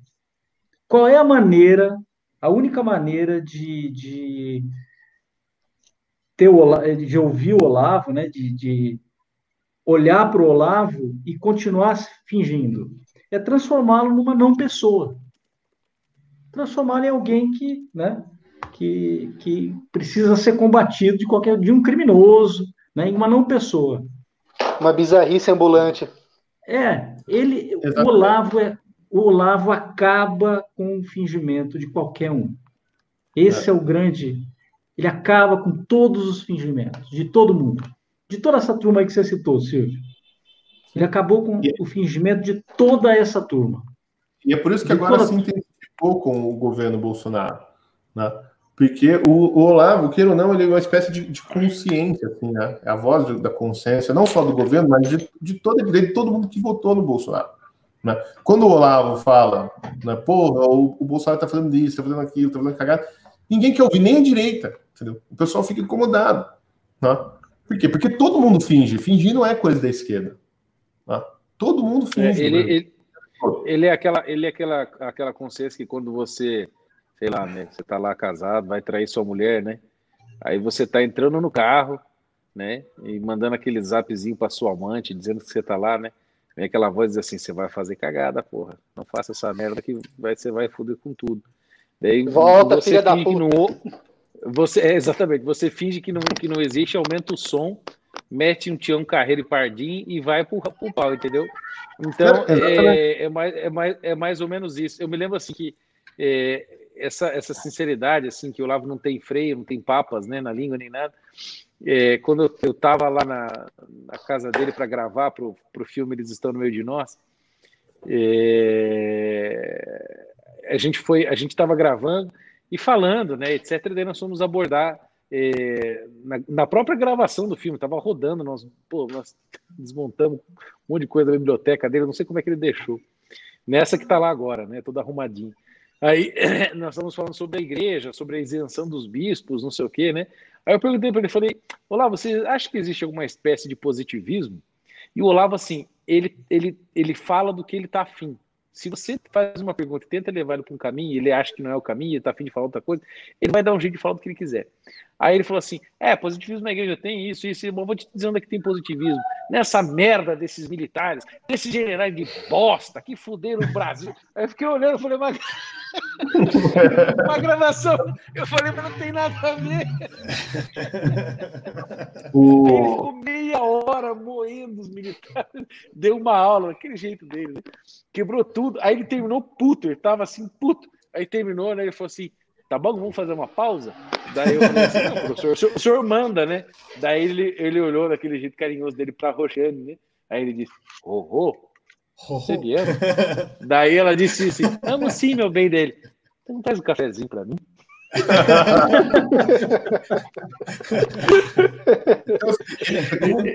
é, cara, é uma delícia, cara. Eu adoro. Ele, ele é fatal. E, e ele transmite isso, né? E ele transmite, tipo, ele. Você vê você assim. Você fica tipo... à vontade. Não, assim, você vê de longe, você de longe você percebe que é um cara doce, entendeu? É um cara afável. Sabe? E, você fala, e aí, e... nada, nada como estar lá. Não, e daí, e daí você. Não, tipo, de longe, de longe você percebe isso aí. Daí, tipo. Daí tá essa mídia inteira querendo me convencer que esse cara é perigoso, tá ligado? Tipo, vocês estão ficando loucos, cara. É. Então, e aí tem, duas, tem, tem duas comparações, eu acho, assim, que dá para fazer com o Olavo. Uma é ele mesmo que, que faz, né? É, eu acho que foi no True Outspeak, eu não lembro quando foi alguém perguntou para ele o negócio dos palavrões, ele perguntou a sério, né? Falou, pô, lá, por que tantos palavrões e tal, né? A gente brinca, bom, tem essa coisa, é, é, é um jeito científico de descrever o Brasil, né? E as pessoas e tal. Mas ele explicou uma coisa, ele falou assim, não, os palavrões, nessa linguagem que é toda é, do Olavo, que é meio. Não é rococó a palavra que eu estou procurando, mas ela é uma, um emaranhado de, de, de modelos, né? Assim, é aquele, aquele negócio, é aquela mistura de, de Alborguete com Aristóteles, né? Que a gente é, fala. Boa, né? boa ele falou assim: não, os, os palavrões, ele, eles são, na verdade, eles fazem o papel que um gárgula faz nas catedrais góticas. Exatamente. Eu ah. lembro disso.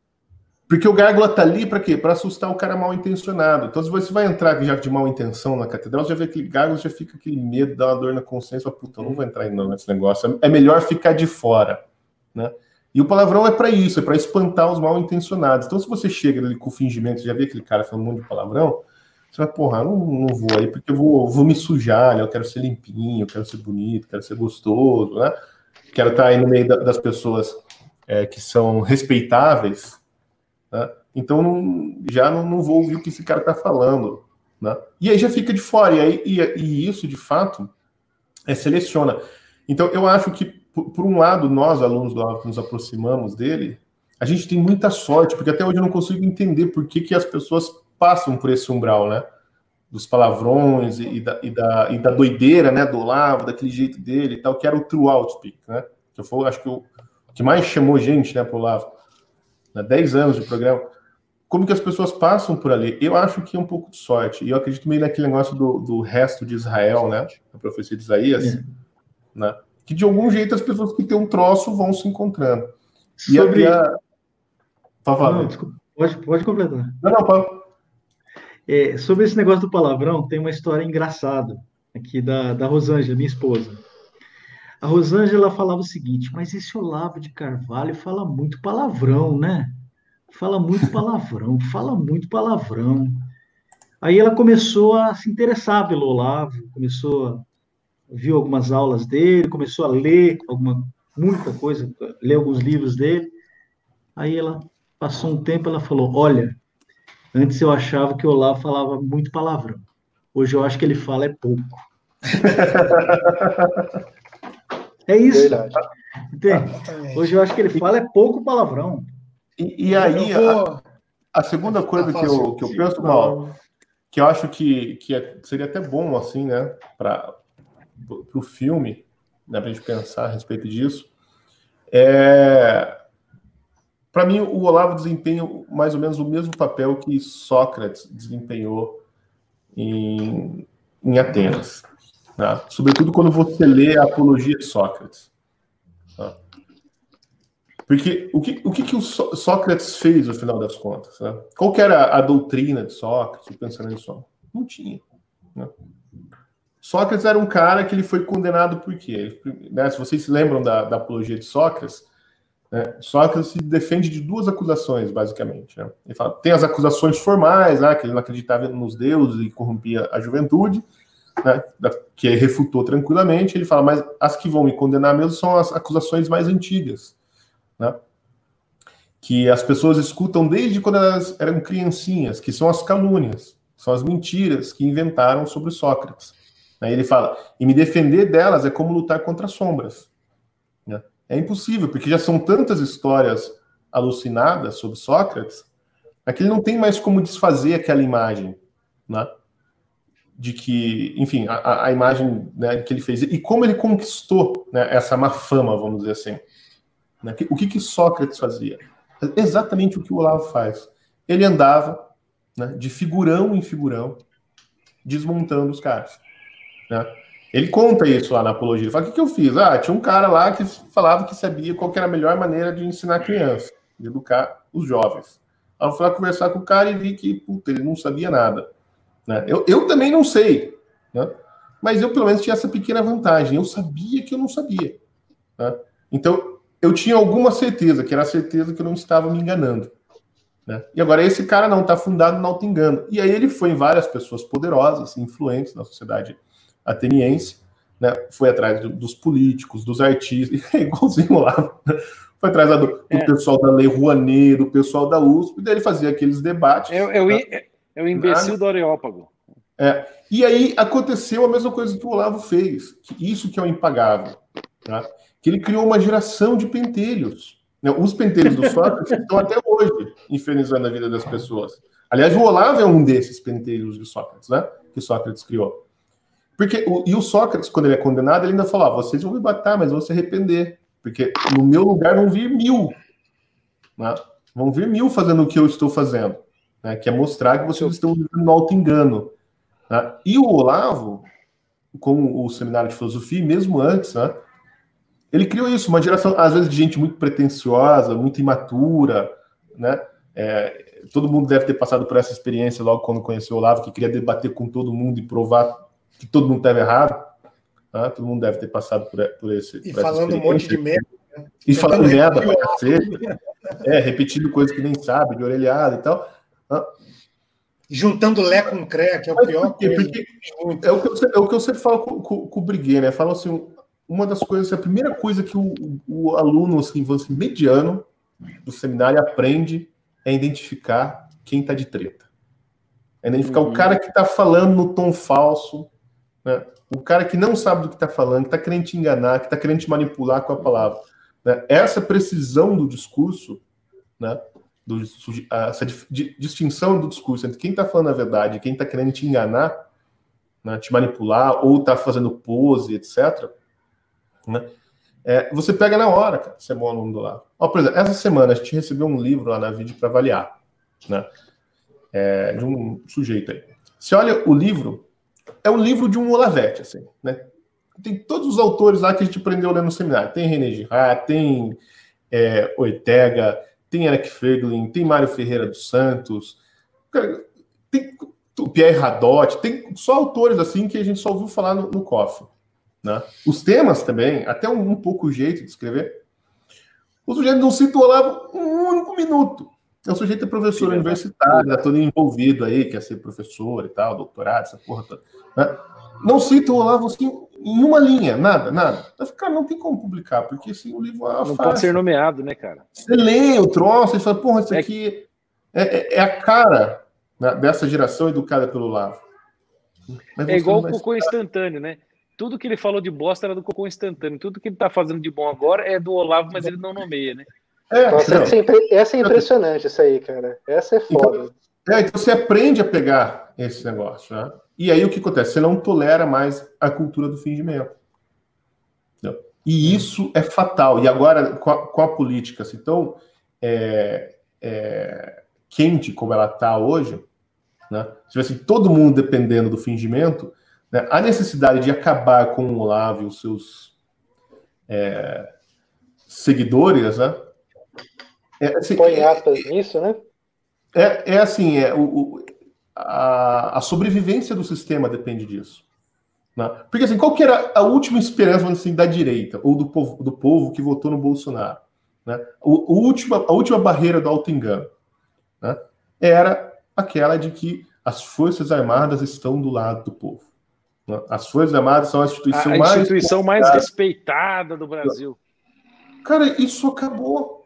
As pessoas estão começando a respeitar Estamos preparados. Estamos é, preparados. preparados. Tá? Selva, selva. Re, relva. Aí o negócio é, o... é, o problema é que ficou na selva e nunca voltou, né? E o Olavo tá falando ficou disso lá. faz tempo. E o negócio ficou tão escancarado, né? Que você teve duas coisas. A esquerda fez a vida falando mal das Forças Armadas. Agora o general lá, fulano, vai processar quem? O Olavo. E a segunda coisa, você vê na frente do quartel brasileiros patriotas querendo cantar o hino nacional e sendo impedidos de cantar por um soldado do exército. Né? Só, cara, assim, acabou. Então, é, toda aquela pose que tinha, né, de general, quatro estrelas, aquela merda toda, implodiu. E quem implodiu foi o Olavo e, o, e os seus malucos. É a Lola Vista, aquela merda toda que todo mundo fala. Foi você, Silva. Ah, é, segundo o menino lá, o Leãozinho lá do YouTube, fui eu. Né? Então, assim, o... Verdade. As pessoas. Ah, já tem a campanha contra o Silvio agora. Não acreditam mais, entendeu? Gerações. Elas não, elas não engolem mais qualquer coisa. Então, assim, não são mais só alunos do Olavo. Né? Esse negócio se espalhou pela sociedade. Tem capilaridade né? e tem método. Né? Se espalhou pela, pela sociedade. né? De um jeito que até essas pessoas que ajudaram a promover o Olavo, né, lá em 2013, não aguentaram, cara. Porque fizeram porque Mas, ô Silvio, tem uma coisa que uma coisa é... impressionante nesse, nesse sistema todo, é, nessa, nesse movimento controlado, é, é uma coisa que é fatal. É que as pessoas, para destruir o Olavo, elas entram num, num, processo tão grande de fingimento, mentira, é, vão poluindo e destruindo tanto a sua alma, é, auto-engano da sua alma, elas vão prostituindo a sua inteligência, vão se tornando seres tão objetos para tentar destruir o Olavo, é, que no fim elas acabam se tornando nulidades. Você pode ver todo mundo que partiu para detonar o Olavo, que o, o, fez desonestamente, tentou, não tentou ter um debate sério com ele, né? É, limpo, por assim dizer, né? todo mundo virou párea, virou nada. O que, que é o Reinaldo é. Azevedo, Felipe Moura Brasil, toda é, a turma, né? É um espetáculo muito do, feio. A Marilena, Ninguém quer ver. E do dia para noite. A, a Marilena Chauí, eu, faz um, sei lá quanto tempo lá, antes dessa porra do Covid, eu conversei lá com a, com a, com a Jusce, lá da, da, da Livraria da Vila, e eu perguntei para ela, falei, escuta aí, como é que tá esses livros aqui da Marilena Chauí? Ela falou, tá aqui há seis, sete meses, não vende um. Aí digo, Olavo, o Olavo acaba toda semana, é uma desgraça, não aguenta vender aqui, é tanta coisa, não tem, não tem jeito. Uma... Eu vou dizer para você, assim, na, só na minha livraria, o que a gente vende, nós vendemos nessa última promoção, que durou, sei lá, 10 dias, nós vendemos quase mil livros de um, de um exemplar do Olavo. livro que foi lançado 10 anos atrás. Então, eu, assim, eu acho é impressionante o que acontece com as pessoas. É um, parece que é um, eu não sei se é uma maldição, não sei, que é similarmente algo que acontece com o Bolsonaro, né? Todo mundo que se volta é, de, de, má fé né, contra o Bolsonaro acaba também se lascando. É uma coisa muito engraçada também, né? A pessoa vira um pai. É porque, é, porque, é porque o Olavo de Carvalho ensinou o povo, Bernardo. As pessoas foram ensinadas, esse país foi educado, querendo ou não, pelo Olavo. O povo aprendeu a identificar o que, é safado do que, é um cara honesto. Eu acho que, que, é um intelectual uma... de verdade do, do, do, do um fingidor, entendeu? O seu intelectual safado. Então, o Olavo ensinou isso às pessoas, cara, e tipo, e é que você está falando, qualquer pessoa que. Ah, ah, porque está atacando o Olavo? Não, não é porque está atacando o Olavo ou o Bolsonaro, é porque o cara está sendo um filho da puta, entendeu? Então o brasileiro aprendeu a identificar o que é um filho da puta. Isso, então, pessoas que tinham reputações grandes, assim, é, a gente pode citar nomes aqui, melhor não, né? Mas é, pessoas até. Já falaram. Sua própria conta e risco. Ah, mas já que falou, Reinaldo Azevedo, né? Ah, Inga Felipe Morra Brasil, entendeu? A, a, a reputação desses caras desaparece do dia para noite, entendeu? Mas do dia para noite, porque. Não, cara, é só pegar personagens, os personagens do imbecil coletivo. Sumiram. Cadê? Cadê? O Paulo Bundadelli também sumiu, todo esse povo. esse tá por aí, né, dando umas pauladas. Ah, não, não, Você sabe como assim, é irrelevante. Uma... Ele tá por aí, tá dando umas pauladas, mas ele é irrelevante. Irrelevante. Irrelevantíssimo, cara. Tipo, esse cara tá todo dia no banho ele chora, bu... Ele está atacando violentamente a bundadas. que não é dele. Bundadas que não são dele. Nossa, vocês podem ter é... certeza que todo dia essa galera entra no chuveiro assim e fala: Putz, cara, por que, que eu fui me meter com aquele velho? Mano? Ô, Silvio, quem foi o cara Maldita que o Olavo, o Olavo deu uma o Olavo deu uma surra intelectual e o cara foi plantar alface depois, hein? Foi plantar, é. Puta, essa Quem história era? É boa, não me lembro né, agora. O Olavo é. destruiu o cara, o cara foi era plantar um... alface, foi. Era, era um reitor. Era, era um professor da, da, da, do FRJ. Era um reitor, cara. Não era o Crorovaldo é Pavan? Não era o Crorovaldo Pavan? Que era da CNPq? Eu acho que era o presidente da SBPC, não era? Ah, nem lembro, cara. Foi. É, essa história vocês têm que meter no filme, cara. Porque vai ser... tá, vendo como é que cara, me... tá vendo como é que o cara tá, se torna pelo... irrelevante? A gente nem não, lembra do nome do cara. A gente sabe a história. Não, pelo... A gente nem é lembra do nome. É não, cara, pelo menos o cara foi honesto. Serão lembrados pelas críticas que eu fiz a, que eu fiz a eles, entendeu? Acho que era o. Não, pelo ele... menos o cara foi honesto, foi plantar alface. O Reinaldo Azevedo tá, resolveu fazer cosplay do Godines lá na. Tá plantando, tá plantando a mandioca. Onde é que ele trabalha lá?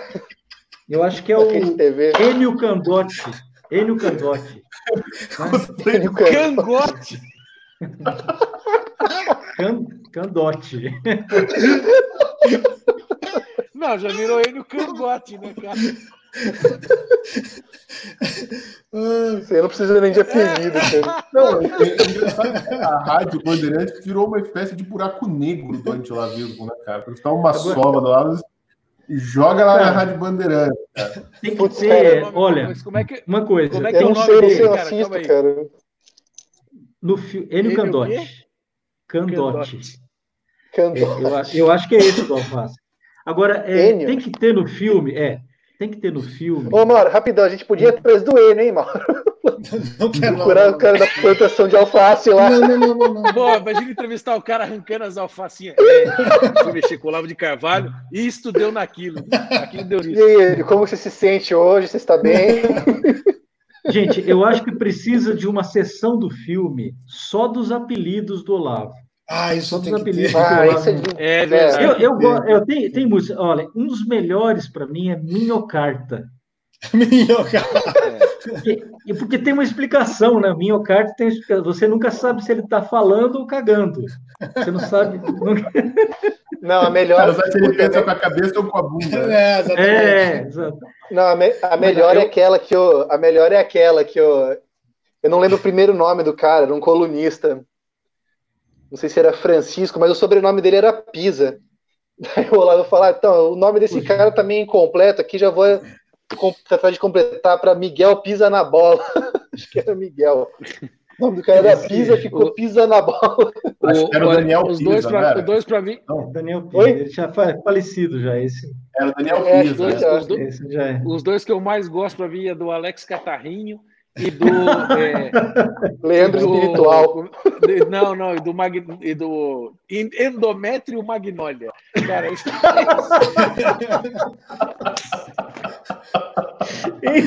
endométrio? Como é que ele foi lembrar endométrio?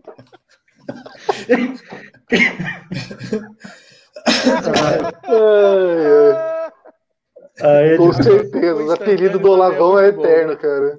Cara, é, tem, tem, tem, tem, tem, é, e daí, agora, e daí Francisco Katsu, Francisco Katsu.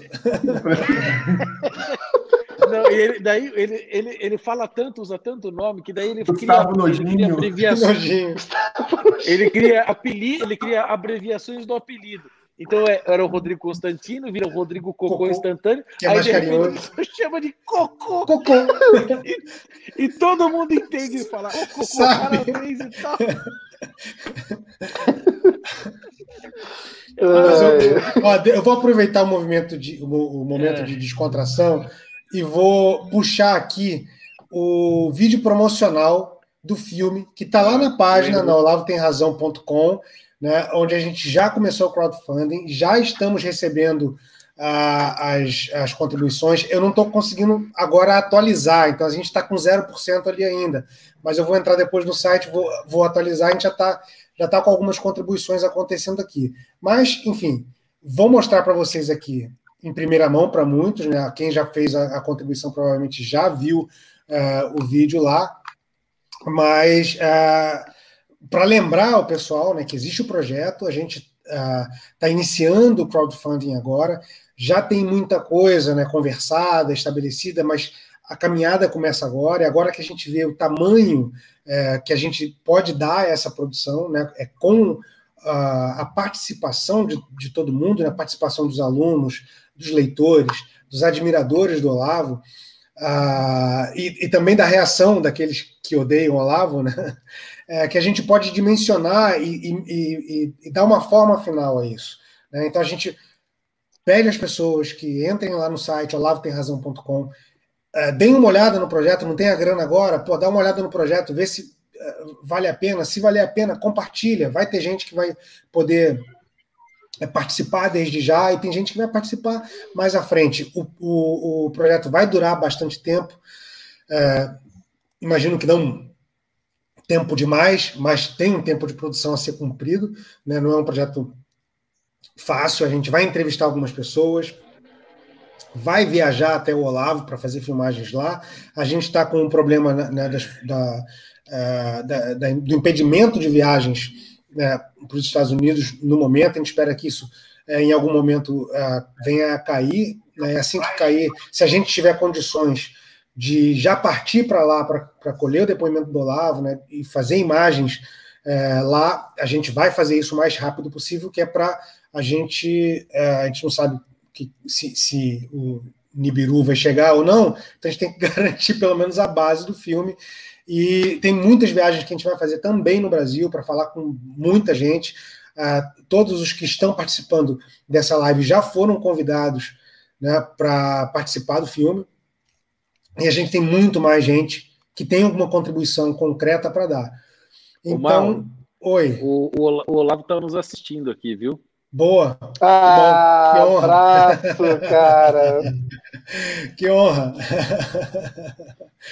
Então, professor, já que o senhor o está aí nos tá assistindo. Tá abraço, professor, eu sou seu fã, cara. Somos. Sério. Então, professor, já que o senhor está assistindo, vamos ver se o senhor vai gostar aqui do vídeo promocional. Vou colocar no ar agora. Então, atenção, Premiere Mundial do vídeo promocional do filme Olavo Tem Razão. Vamos lá.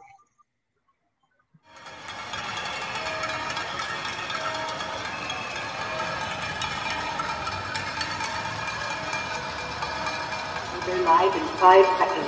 Four, three, two, one. 3, Lock, break,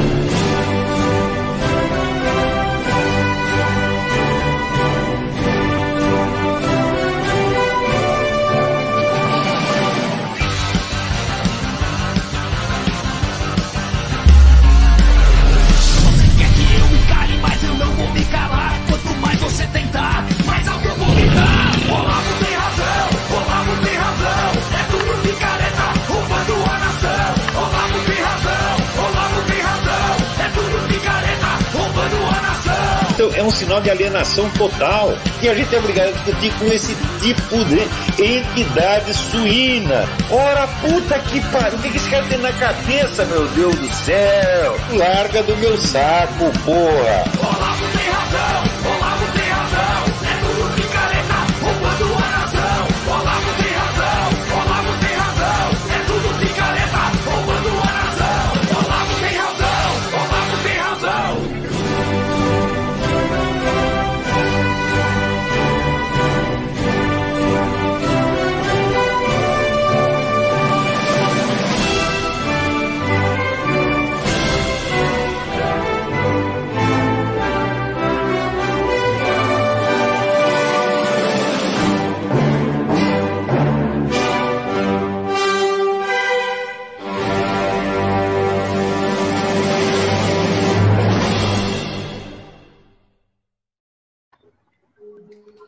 Isso aí.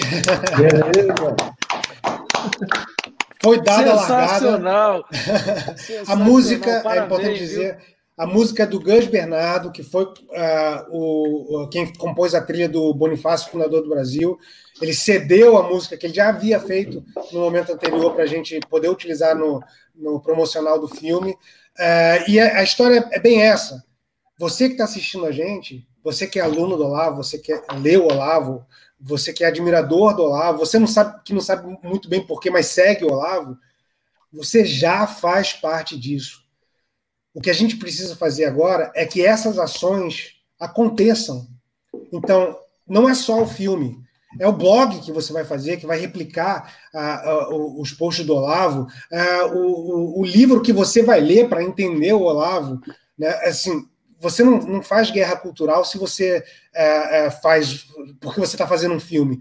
Você faz guerra cultural porque você transforma a você mesmo, né? Você se torna um vetor adequado para que a guerra cultural exista no mundo exterior. Então, a guerra, o elemento primordial da guerra cultural é você estudando e fazendo parte dessas ações. Né? Não, so, não somos só nós aqui, tem uma infinidade de outros projetos. Saiu o True Outstrips, que é um negócio sensacional do, das, das, tirinhas é, de, de, inspiradas no Olavo. Cara, tem muita coisa sendo feita e a gente, nesse momento, não há outra alternativa ou a gente dá corda para todas essas, essas iniciativas acontecerem e acontecerem fortes, ou a gente vai, vai ficar nos subterrâneos. E tudo bem ficar nos subterrâneos, mas eu acho que a gente pode mais do que isso. Então a, a, a ideia é essa. Vamos lá, Olavo tem razão.com e participem disso aí com a gente. O, o e além de tudo, cara, é um filme feito com carinho e, acima de tudo, divertido pra caramba, cara. E sinceridade. É. O que eu, eu acho. Cara, você que ama lá, você vai gostar desse filme, cara. A gente tá fazendo acho, com muito carinho mesmo, sim, cara. O que eu acho impressionante é, do, do, Olavo é que, assim, é, poucos filósofos têm esse benefício na vida, né? É, de ter produzido tantas obras e ter tanto efeito em tão pouco tempo, né? E ver tanto fruto das suas obras ainda em vida. Né? Ser compreendido, próprio... né? É, exatamente. O próprio Olavo fala isso, né? Que é, principalmente nos, no curso da, das 12 camadas da personalidade, tudo que e ele ensina, ele é isso, né? Assim que a gente não deve pensar nos efeitos das nossas ações neste no prazo da sua geração, não se preocupar em ver isso. Você vai, se Deus te permitir ver, bênção, graças a Deus, mas toca o barco, né? Agora, essas imagens que, que foram colocadas nesse teaser de divulgação, desse início aí do, do, do projeto, mostra assim, eu me lembro, eu estava lá naquele 26 de maio e nas outras manifestações, mas é, aquela me marcou muito no 26 de maio do ano passado, é, pela reforma da Previdência, na Paulista, que tinha mais de um milhão de pessoas, eu estava em cima do caminhão e eu vi o número assim, não dava para contar o tanto de cartazes que tinham do Olavo tem razão. Desde as manifestações de 2014, 2015 pelo impeachment, já estava lotado desses cartazes aí, muitos deles foram, foram usados nessas imagens do Mauro, né, e do, do, do Gadol. Então, assim, veja, é, então ele consegue ter o alcance na massa, consegue ter o alcance nos intelectuais, consegue fuder com a esquerda, é, consegue criar um ambiente cultural que elege o presidente, consegue ser o homem mais atacado do Brasil, talvez um dos maiores da história, competindo com Pio XII e companhia, né, com, é, consegue já ter um time de pessoas que já estão tentando refutar e desmanchar essa rede de destruição, tudo no prazo da vida dele, agora que ele operou as cataratas, né, ele está podendo ver isso acontecer na frente dele. Ou seja, Deus está sendo muito misericordioso, muito bondoso com o lado dele poder ver tudo isso no prazo da vida dele. Coisa que é, muitos filósofos foram ver acontecer todo esse tipo de coisa, se é que aconteceu, décadas depois, às vezes séculos depois, né? Que filósofo que teve o seu nome aclamado assim, sei lá, tipo Leibniz tem razão, entendeu? Uma manifestação lá na, na Alemanha, ou é, sei lá, o Adorno, Aristóteles tem razão. Tipo... É, o Ortega y Gasset, Aristóteles, não, ninguém teve isso. É um negócio, você pensa na proporção disso. É por isso que ele é tão odiado, entendeu? E é por isso que o movimento contrário também, né, que nós temos que fazer nessa, nessa busca por, por desfazer essa rede de mentiras tem que ser também proporcional. Nós temos que, eu concordo com o, o, o Mal, é fazer o esforço para sair do, entre aspas, do subterrâneo e bater com força, como o Olavo sempre nos ensinou. O pessoal ficou meio puto com aquele vídeo, da, principalmente o pessoalzinho da direita, o pessoal ficou meio puto com o Olavo por causa daquele vídeo do esporro que ele deu lá na, o esporro geral na Nossa, galera, foi né? maravilhoso. Mas foi maravilhoso. E a melhor parte, cara, é que, tipo, o projeto ele já tava engatilhado antes disso, cara. Não é não, Mauro? Tava engatilhado. A gente tava, cara, eu tava com o crowdfunding Eu lembro do Mauro ter falado isso. Eu tava com o crowdfunding pronto, só que a gente não. É, é, é tão avassaladora a, a, rotina né, que, que jogam em cima da gente, é, é, o, do noticiário mesmo, né? Que a gente fica um pouco perdido, a gente não sabe qual é o timing perfeito para fazer a coisa. E o Olavo deixou muito claro qual era o timing perfeito, né? É agora, meu amigo. Você não é tem que esperar, o, você não tem que esperar o, o, uma oportunidade. A oportunidade você que faz, é, não duvide da sua capacidade de criar situações, né? Já dizia Olavo de Carvalho. Eu acho oh. que. Ah, cara, eu tô muito grato de estar tá podendo ser parte disso, assim, de verdade mesmo. Agradeço. Agradeço a Deus em primeiro lugar, agradeço o Mauro aí que recebeu a ideia e, pô, claro, Olavo de Carvalho que permitiu permitiu que esse projeto fosse executado, tipo, é isso, gente, só agradeço a todos vocês. Oi, e o Olavão podia entrar na live agora, né? não é não? Surprise! Olha, deixa eu falar uma coisa. O Bernardo estava falando aí desse negócio né, que o Olavo pôde ver tudo isso. Eu percebi que o Olavo tinha virado o jogo em 2013.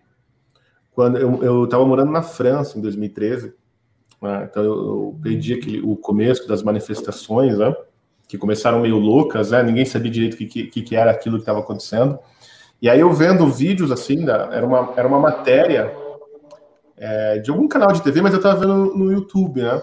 Matéria sobre manifestação e mostrando vários lugares. Aí mostrou uma, uma manifestação no Nordeste, em algum lugar, é, em alguma capital do, do, Nordeste. E aí mostrou um, um, um, take assim, de relance de um camelódromo, né? Os caras vendendo bandeira, aquela coisa toda assim. Cara, isso em 2013. Tinha uma camiseta pendurada com a cara do Olavo, escrito Olavo tem razão.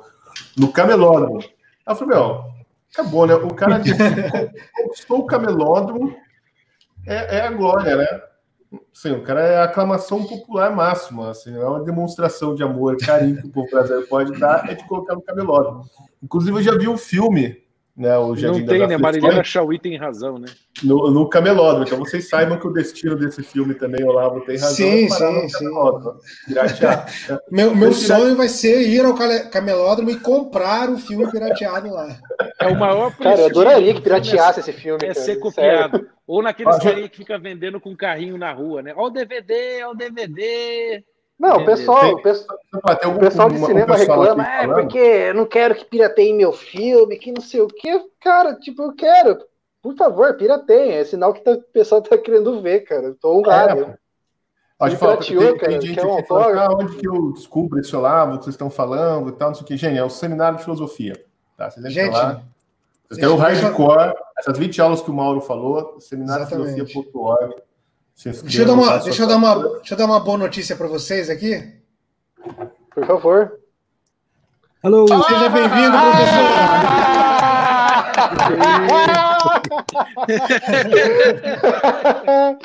Eu não quero dar palpite, só entrei um pouquinho aqui para agradecer. Está tudo ótimo, o programa está maravilhoso, o trailer do filme está incrível. Vão em frente, gente. Vocês são um motivo de orgulho para mim.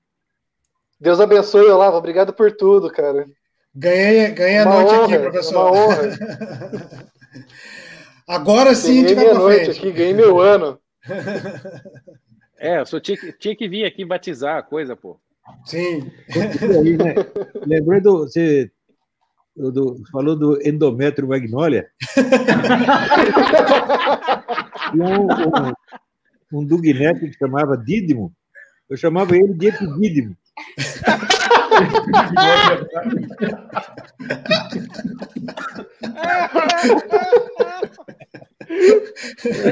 Não, mas para mim o Leandro espiritual ainda tá lá em cima, cara. O Leandro, ah, Leandro espiritual foi genial, cara. Eu tive aula Esse o pisa na bola. O Bolívar Lamuriento. O Pundeu. O Pundeu. Ô, professor, qual que é o apelido que o senhor mais gosta, hein? O senhor teve ah, prazer de dar. Ah, eu acho que é o do Quinca da Piroca, né? Como que eu esqueci desse, cara? o, engraçado, o engraçado é que o, o, o professor ele oscila, às vezes ele fala quinca tá piroca, quinca tá peidinho, né? Cada hora. Ah, os dois são muito bons, cara. Os dois são muito bons, ele cara. Ele cata qualquer coisa, né? Qualquer coisa. o nome dele ajuda, né? ajuda, ajuda. Tá catando, tá catando. O, caralho, o Karnal foi perfeito, cara. O Karnal foi perfeito. Esse cara tem material que, que, é? que eu vou chamar de Leandro Espiritual. o que, que é, Silvio? Não, tinha o, o Caralho Rossi. Esse Caralho Rossi! Caralho Rossi! Esse é da antiga. Cara, a gente pode fazer, pode fazer uma live só de apelidos, né? Só, Marco Antônio viu, cara. Marco Antônio viu. Marco Antônio passar uma live inteira só relembrando de, de apelidos. Não, é perfeito, cara. Isso que eu falo, Olavo, você. Olavo, isso que eu falo. Você é um cara engraçado, cara. Não tem como fazer um filme sobre você e que não seja engraçado, cara. O Brasil é engraçado, porra. Porra! Porra!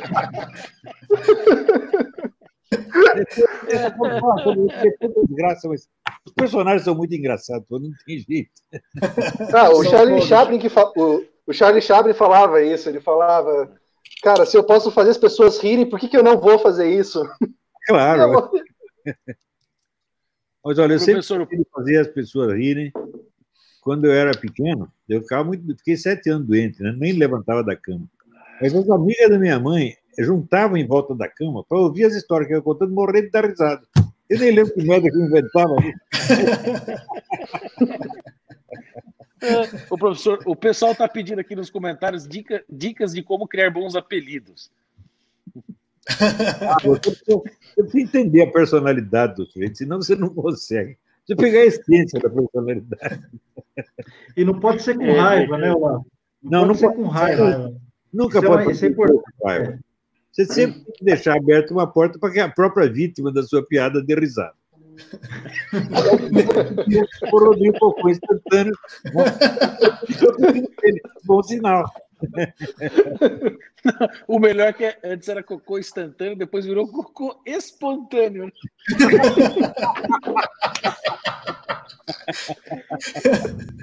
cocô espontâneo.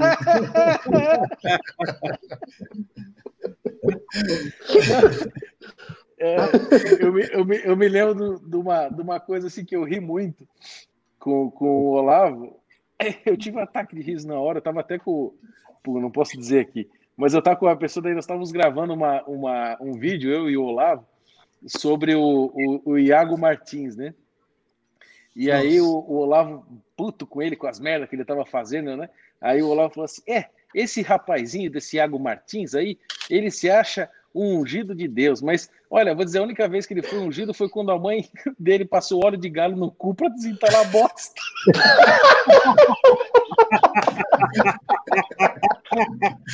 Aqui, ó.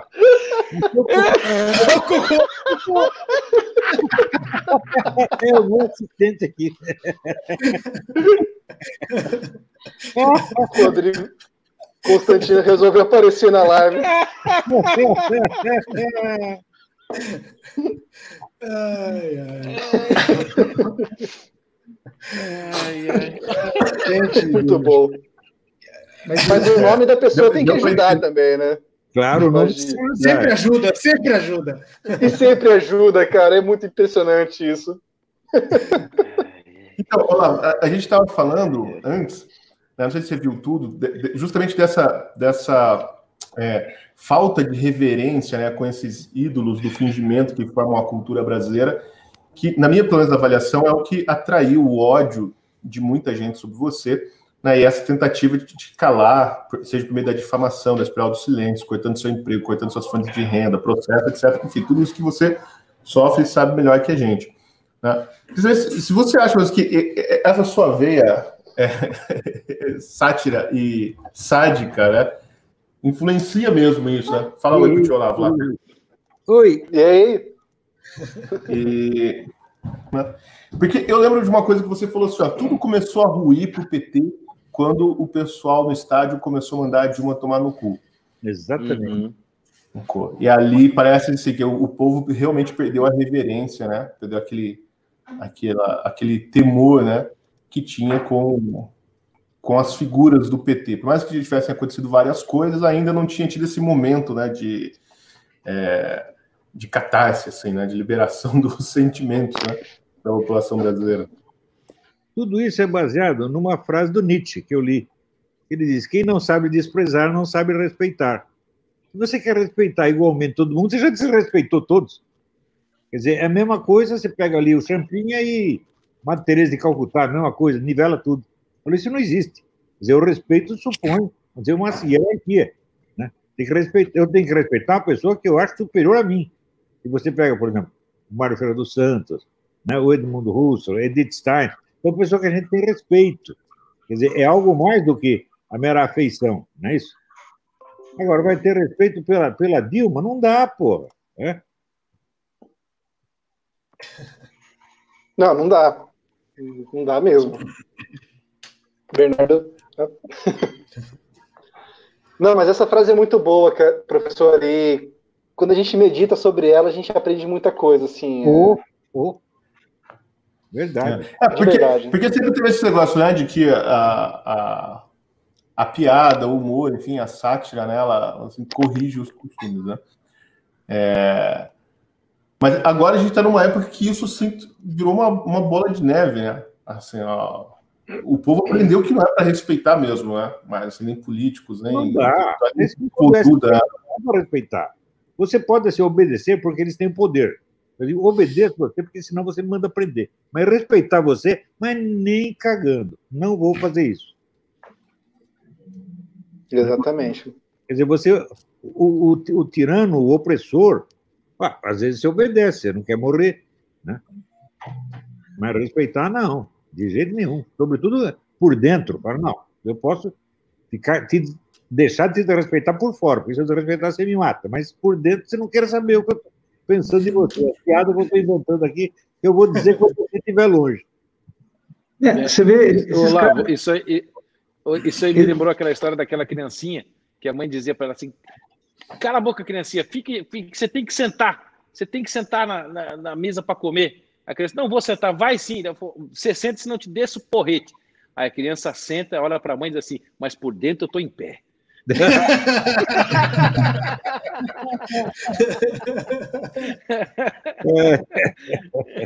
É interessante, é interessante, né? Porque assim, respeito é uma coisa que não pode ser comprada, né? Muito menos imposta. De jeito nenhum. Ou você respeita ou você não respeita. Tem gente que merece, tem gente que não merece. Você não pode Exato. amar nem respeitar uma pessoa de maneira forçada. Eu acho que o respeito é mais do que o amor, tem que ser uma coisa acima do amor, né? O respeito tem um elemento de culto, né? uma devoção. Né? Como, por exemplo, o que eu sinto com o Mário Ferreira. Né? Assim, eu acho que o que fizeram com o Mário Ferreira é uma coisa de um desrespeito obsceno. Né? Estão fazendo até hoje, as edições deles são assim. Né? Mas é, é muito. Os brasileiros que são desrespeitados, não, que fizeram com o Gilberto Freire durante muito tempo. A USP? Ficou, oh, oh, desapareceu com o nome do Gilberto Freire. Aí, quando o centenário, fizeram lá uma reuniãozinha, até me convidaram para assistir, eu fui lá, e a tônica era o seguinte: não, o Gilberto até que era um filósofo quase tão bom quanto o Florestan Fernandes. Como é que...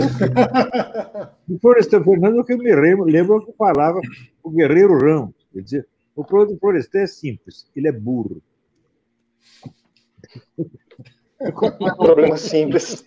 Não dá, pô. Impressionante, impressionante. É... Compara, sei lá, Vila Lobos com Teixeirinha. Não dá. Exatamente. Briguei, você tinha uma coisa para falar? Professor, eu, tô, não, não. eu não tô conseguindo falar, porque eu, eu te respeito e admiro há tanto tempo que agora eu tô vendo o senhor aqui falando comigo, parece que é mentira, eu não consigo. eu tô paralisado, tipo. Deixar vocês falar aí. Não, que isso. É, cara, é bom você se controlar, porque imagina você tá aqui na live com ele, você tá desse jeito, imagina quando você for lá para casa dele para entrevistar ele. Ah, cara, vou ter que fazer um plano de saúde, velho. Ele vai querer me comer. Não, eu sou casado. Para sua sorte, eu sou casado. Você é um perigo. Não, não, que isso, que isso, que isso. Vai que, é, vai querer Respeito, lembra? Vai pegar a pistola, né? Vai ser um negócio. Prender a arma de grosso calibre. Olha, eu vou cair fora, vou deixar vocês continuar a conversa que está muito boa, não quero estragar. Tá Obrigado por tudo. Opa! Como é que sai do pique? Clica no botão. Aí. Obrigado, professor. Uh, bom, gente, eu vou assim. Vou, é vou, eu vou pedir para vocês darem, darem as últimas considerações. Que eu. Quando o Bernardo perguntou para mim quanto tempo ia durar, eu falei, cara, uma hora no máximo. A gente já está com duas horas de live, são 23 horas e 10 minutos. E assim, não podia ter sido melhor. Esse cume, é, é, é, ainda com, uma, com um fim apoteótico, né? Mas assim, acho que a gente te, teria muito mais a dizer, mas peço que a gente sintetize alguma coisa aí, cada um, para a gente ir para os finalmente da live. Então, eu, começando pelo Briguet, que ele já estava aí na fila. Não, eu, eu, eu ia fazer uma pergunta para o Olavo, se ele se houve um momento em que ele se deu conta de que ele poderia fazer, de que ele poderia ser esse Olavo que a gente viu sendo aclamado pelas multidões, né, Bernardo? No dia 26 de maio de 2019. Nós estávamos 19, lá, exatamente, exatamente. 26 de maio de 2019. Esse foi o dia em que eu vi com meus próprios olhos uma multidão de um milhão de pessoas gritando na Avenida Paulista. Olavo tem razão. É, eles e olha, ão, ão, ão, Olavo tem razão, né? Era impressionante. E vejam só, nós estávamos lá na frente do MASP. E foi exatamente no MASP que ele assistiu a palestra do José Américo Peçanha, que deu origem ao livro Jardim das Aflições. Olha só, minha gente. Olha só a, a circularidade da coisa, o simbolismo daquilo. Né? Foi ali. Coincidência cósmica. É, que ele saiu, né, saiu. A palestra foi em 1990, ou seja, 30 anos antes, né, 29 anos antes. É, ele saiu atordoado daquela palestra, chegou em casa, parece-me que escreveu cento e tantas páginas. Um terço, né? um terço. Um terço do livro Jardim das Aflições, que eu considero o livro mais importante do Olavo. Acho que se você quer conhecer o Olavo de Carvalho, você precisa ler O Jardim das Aflições.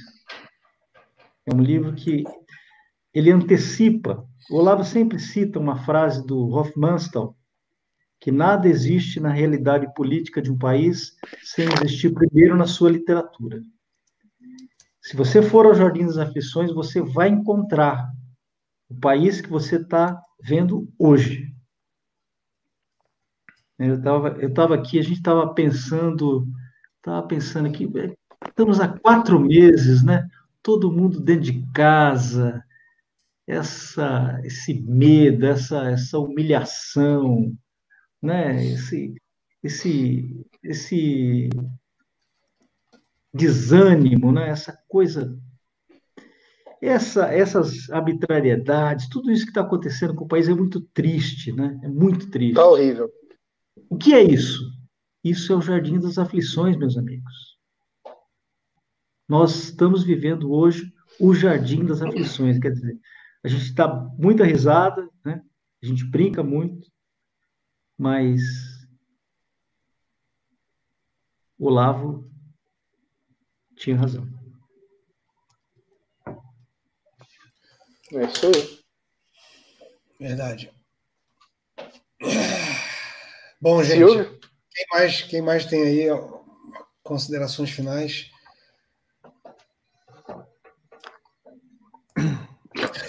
A doutora Vera. Vera. É... A gente estava falando disso, né? De como eu estava falando de como o Olavo criou essa geração de, de gente é, doida, né? Que deixa todo mundo insuportável, né? Que ficou insuportável para muita gente. Né? Aí um, um amigo nosso que é, é aluno do seminário, né? O Vitor mandou uma mensagem aqui pelo WhatsApp que eu achei muito engraçado. Né?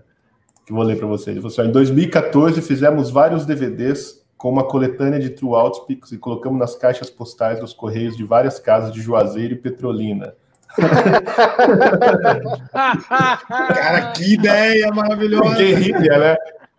E... Essa aí é tipo o clube da luta, cara. Então, isso aí é um recado. Tá? Vocês podem querer calar a gente, querer calar o Olavo, mas ainda tem o analógico, entendeu? Vai pelo analógico. A gente vai fazer fita cassete, DVD, o diabo, mas assim, ninguém vai parar. Né? Não, vocês não conseguiram calar o Olavo até hoje, não vão conseguir mais. Né? Então é isso, eu desejo sucesso a vocês com, com o filme. É, sei que vai ser um grande sucesso. Essas mentiras sobre o Olavo né, precisam ser desfeitas, né, essas confusões precisam ser explicadas. É, espero que, que, que, que, isso consiga ser feito. Né, tenho certeza, confio muito no, no, no taco de vocês. Né.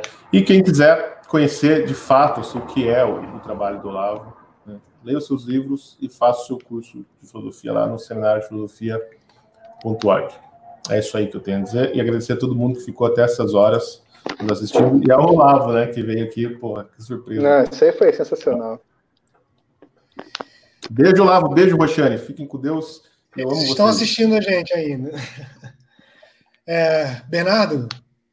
É, eu quero dizer que teve um, um, advogado, não vou me lembrar quem, que foi morto na, na guilhotina, na, na Revolução Francesa. Ele disse: Olha, vocês, duas coisas vocês estão tentando matar hoje aqui, né? A, a minha a minha pessoa e as minhas ideias. Né? Vocês querem cortar a minha cabeça e as minhas ideias. Vocês vão só conseguir cortar a primeira, né? Ou seja, é o que estão tentando fazer com o Olavo. É, é, o que ele disse. Vocês podem fazer o que quiser agora. Pode me matar, me estuporar, não sei o quê. Vocês já se fuderam. Eu já fudi com a porra toda, né? Ele estava certíssimo quando ele disse isso, né? O, o Lula se achou muito inovador quando ele disse antes de ser preso lá no ABC Paulista, né? eu não sou uma pessoa, sou uma ideia. Né? Ele, ele achou que ele estava inovando demais quando ele disse isso, né? Mas é, o Olavo já fez esse negócio, ele já fudeu com tudo, sabe? Eu, a gente não tem noção do poder que esses milhares e milhares e milhares e milhares de livros que foram vendidos até agora terão daqui 20, 30 anos. Né? E assim, eu acompanho as vendas da minha livraria, né, que é uma entre dezenas de outras livrarias. E todo dia tem dezenas, não estou brincando, dezenas ou centenas de livros do Olavo sendo vendidos, do Olavo especificamente. Então, só o, o mínimo que você precisa saber para não ser um idiota vendeu mais de meio milhão. Isso foi uma contagem lá dos anos 2017, 2016, quando o livro estourou, né? Agora eu imagino hoje, quando deve dar essa, essa, essa contagem, eu não tenho noção como é que está isso. Até seria interessante a gente descobrir. O Olavo pedir para a Record essa informação. Mas assim, eu, a influência que isso terá no futuro, ninguém consegue calcular. Eu não, não, não sei dizer o poder que isso vai ter no futuro. Mas esta ação é, que, que, que o Mauro está tomando de, de registrar isso em filme, para não ficar só em vídeo de YouTube ou postagem de Facebook, etc. É porque um documentário, é, vai ser um documentário, pelo que eu entendi, né? Ele vai é, entrar dentro do trilho da, da, da, da do, do, estilo de obra cultural, né? De obra artística que fica nas discussões da, da cultura, né? Que não, não vai ser efêmero como um vídeo, uma postagem que dali uma semana, um mês, um ano é, se esquece, né? Porque, por exemplo, é, já tem algumas obras, tem aquela daquele seu Tatelbal, Tintelbal lá, não me lembro, que difamou Olavo no livro sobre o Beno, aí já teve aquele livro do Henri Bucetalho com a, com a Heloísa, já teve o vídeo, o livro do Meteoro, e assim vão os livros controlados. Né? Então é preciso também, além dessa iniciativa do documentário, quem sabe transformar esse documentário mesmo num livro futuramente, não seja uma coisa é, ruim de se fazer, eu achei até muito boa, né? Pegar, transcrevê-lo, expandi-lo, melhorá-lo, trabalhá-lo mais, para fazer um livro pro afegão médio, que seja uma apresentação, uma espécie de defesa, alguma coisa assim do Olavo publicamente, e incentivar os alunos a fazer isso, né? Então, como o Ronald Robson também fez o livro falando sobre o Olavo, sua filosofia, etc., isso, isso é, é fundamental, né? E, e, eu vejo algumas pessoas que às vezes têm certo. admiram muito o Olavo, né? Mas ainda estão naquela fase como o Briguetava no gabinete do, do banheiro, né? Escondido, lendo o Olavo como se estivesse lendo assim né? Cometendo uma hora dos crimes, né? E preferia dizer que estava lendo pornografia no trabalho do sindicato para não dizer que estava lendo Olavo. Eu vejo muita gente assim, e eu digo, meu, se você está lendo Olavo e gostou dele, aprenda a primeira coisa dele, mande tomar no cu, que é uma grande graça que o Olavo nos ensinou, né? Mande todo mundo tomar no cu e vai, foda-se, cara, que, que, você tem vergonha de quê? Se essa pessoa estiver te ajudando, né? Você quer agradar os seus pares e prostituir sua inteligência, né? Então, é, não adianta nada você ler, admirar e ficar nisso mesmo, né? Então, é, eu incentivo, vou ajudar, vou divulgar, estou felicíssimo com essa oportunidade, porque o respeito, admiração e gratidão que nós temos pelo Olavo é uma coisa que nós não vamos conseguir, é, de certo modo, pagar isso. Então, nós vamos fazer de coração, devoção pela amizade é, e de, de, de, por tudo que o Olavo fez por nós, pelo Brasil e pela cultura brasileira e pelas próximas gerações, né? Então, muito obrigado, Olavo. É, Roxane também, que a gente sabe que tem um papel importante nessa história toda, cuida muito dele. Né? E, e é isso, nós estamos junto com vocês e no que precisar, contem comigo. Gaor, diz aí. Ah, cara, primeiramente, para mim é uma honra estar nessa live aqui com todas essas pessoas mais inteligentes do que eu. É, Mauro, agradeço você pela, pela abertura, por ter confiado no meu trabalho e, e ter aceitado essa, esse risco de tipo levar essa ideia para frente. Quero agradecer enormemente ao Olavo de Carvalho, que, tipo, assim. Não é nem que ele me salvou, ele salvou o Brasil, cara. Tipo, onde que ia estar esse país? Você imagina a merda que ia estar esse país sem, sem esse homem, entendeu? Então, cara, eu, assim, eu não sou, eu não sou nenhum intelectual, eu não sou nada, não tenho dinheiro, não tenho nada. Mas, cara, eu, eu sou um cara que faz filmes, eu quero fazer um filme bom porque é uma história boa. Esse homem tem uma história boa. Sabe, o que, que é isso? O que é... Todas essas lendas urbanas que inventaram pro cara, mano, tipo, isso aí tem que virar um filme. Então agradeço a todos que estão assistindo essa live. Oi, mãe. Oi, pai, estão me assistindo. É, aliás, Bernardo, minha mãe é super sua fã, cara. Ela é muito fã sua mesmo, cara. Dona Cristina, você puder mandar um abraço para ela aí, cara. Eu prometi que Ô, dona Cristina. Dona Cristina, um beijão para a senhora aí, viu? Cuida bem do filhão que nós precisamos dele, viu? Um beijo. Então é isso, gente. Muito obrigado aí pelo tempo, pela paciência, pela coragem de estar aqui nessa live. E, e vamos para frente, vamos fazer um filme bom, que é o que está faltando nesse paísão aqui. Além de tudo, falta filmes bons. Vamos embora. Perdão. Vamos fazer um, filmes bons e a gente precisa de todo mundo que está aqui assistindo a live até agora e todos aqueles que ainda vão assistir. É, isso que o Bernardo falou é, muito importante. Assim. Sai, sai da toca, vai para a vida. É, eu comecei com, com o Olavo em 2008 e eu tinha muitos amigos na época. Né? Eu participava do, do mercado cultural carioca, efervescente, Baixo Gávea. E eu, eu, nunca me questionei se eu deveria tornar público ou não né, o fato de eu ler, estudar Olavo de Carvalho, de eu assistir o COF. A, a primeira aula do COF eu assisti numa reunião de produção. Eu falei, ah, a reunião de produção é, é, é sábado esse horário, então tudo bem, mas eu, eu, eu, tenho uma aula que eu tenho que assistir. Eu assisti a aula enquanto estava tendo a reunião de produção. Ah, qual o resultado disso? Não ficou ninguém para contar a história. Ninguém daquela época.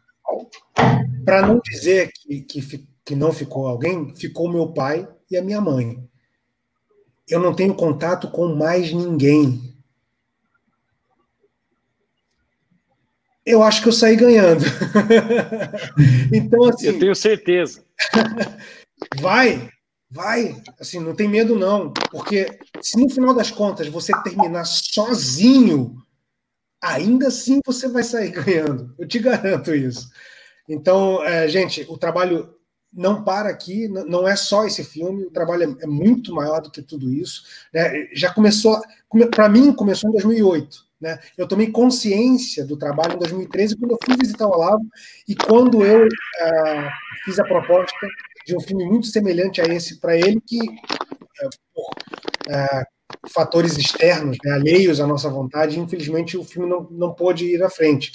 mas é, o, o, o ZHO é, é, a minha desculpa para levar isso adiante, é, é, é o, o, motivador para que essa história não, não tivesse terminado lá atrás. E ele, não só isso, porque ele traz um monte de coisas novas para o projeto, ele torna o projeto melhor, o projeto já nasce, renasce agora, né, com, a, com a, o frescor e a originalidade que ele traz.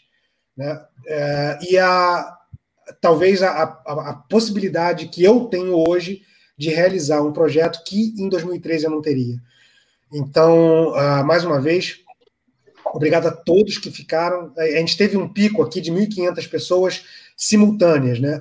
Como a gente já tem mais de 3.500 joinhas, eu imagino que a gente teve, quando, quando a gente finalizar aqui a live, a gente vai saber exatamente quantas pessoas passaram uh, né, ao longo de, dessas duas horas e 15 minutos. Acho que a gente teve uma excelente audiência e eu espero que essa audiência se, conver, se converta em colaboradores, em pessoas que estejam caminhando com a gente nesse os projetos de cada um que está fazendo essa live, porque todos nós aqui temos projetos que, é, se não nasceram né, lá no COF, eles caminham junto com o COF. Então, vale a pena, não há outra maneira, como não há outra maneira de nós chegarmos aonde nós é, queremos chegar se nós não fizermos um esforço e tornarmos cada um desses projetos factíveis, reais, concretos e oferecê-los eles ao, ao, público que está sedento por eles. É, existe uma, uma uma estratégia no marketing que é a estratégia do Oceano Azul. É, Para quem é, é, está iniciando qualquer que seja o um empreendimento nesse mercado conservador, intelectual, etc., não tem concorrência. Você praticamente não tem ninguém para te incomodar ao longo do seu projeto. Faça Está com um projeto na gaveta? Faça. Está com um projeto querendo teia de aranha no, no, no, na cachola? Faça. Se ele não chegar ao resultado ideal, ele vai ter saído, vai ter existido de alguma forma. E é. isso já é importante. Entendeu? Então, isso agradeço ao Silvio. É, todos são meus amigos aqui. Eu tenho uma felicidade enorme de ter amigos desse quilate. É, agradeço ao Silvio, agradeço ao Briguet, agradeço ao Bernardo, agradeço ao Gaó. É, e, assim, nós incomodaremos, eu e Gaó incomodaremos vocês é, em breve para a gente realizar esse, essa e outras iniciativas. Tá joia, galera? Um abraço a todos. Fiquem todos com Deus. A todos que Amém. assistiram a gente também a mesma coisa. Fiquem com Deus. Uh, e quem puder reservar um espacinho nas suas orações de hoje à noite para esse projeto e para o Olavo, eu acho que é uma boa oportunidade. Boa noite, gente. Amém. Amém. Boa noite. Boa noite, Deus abençoe a todos. Boa noite, boa noite, pessoal.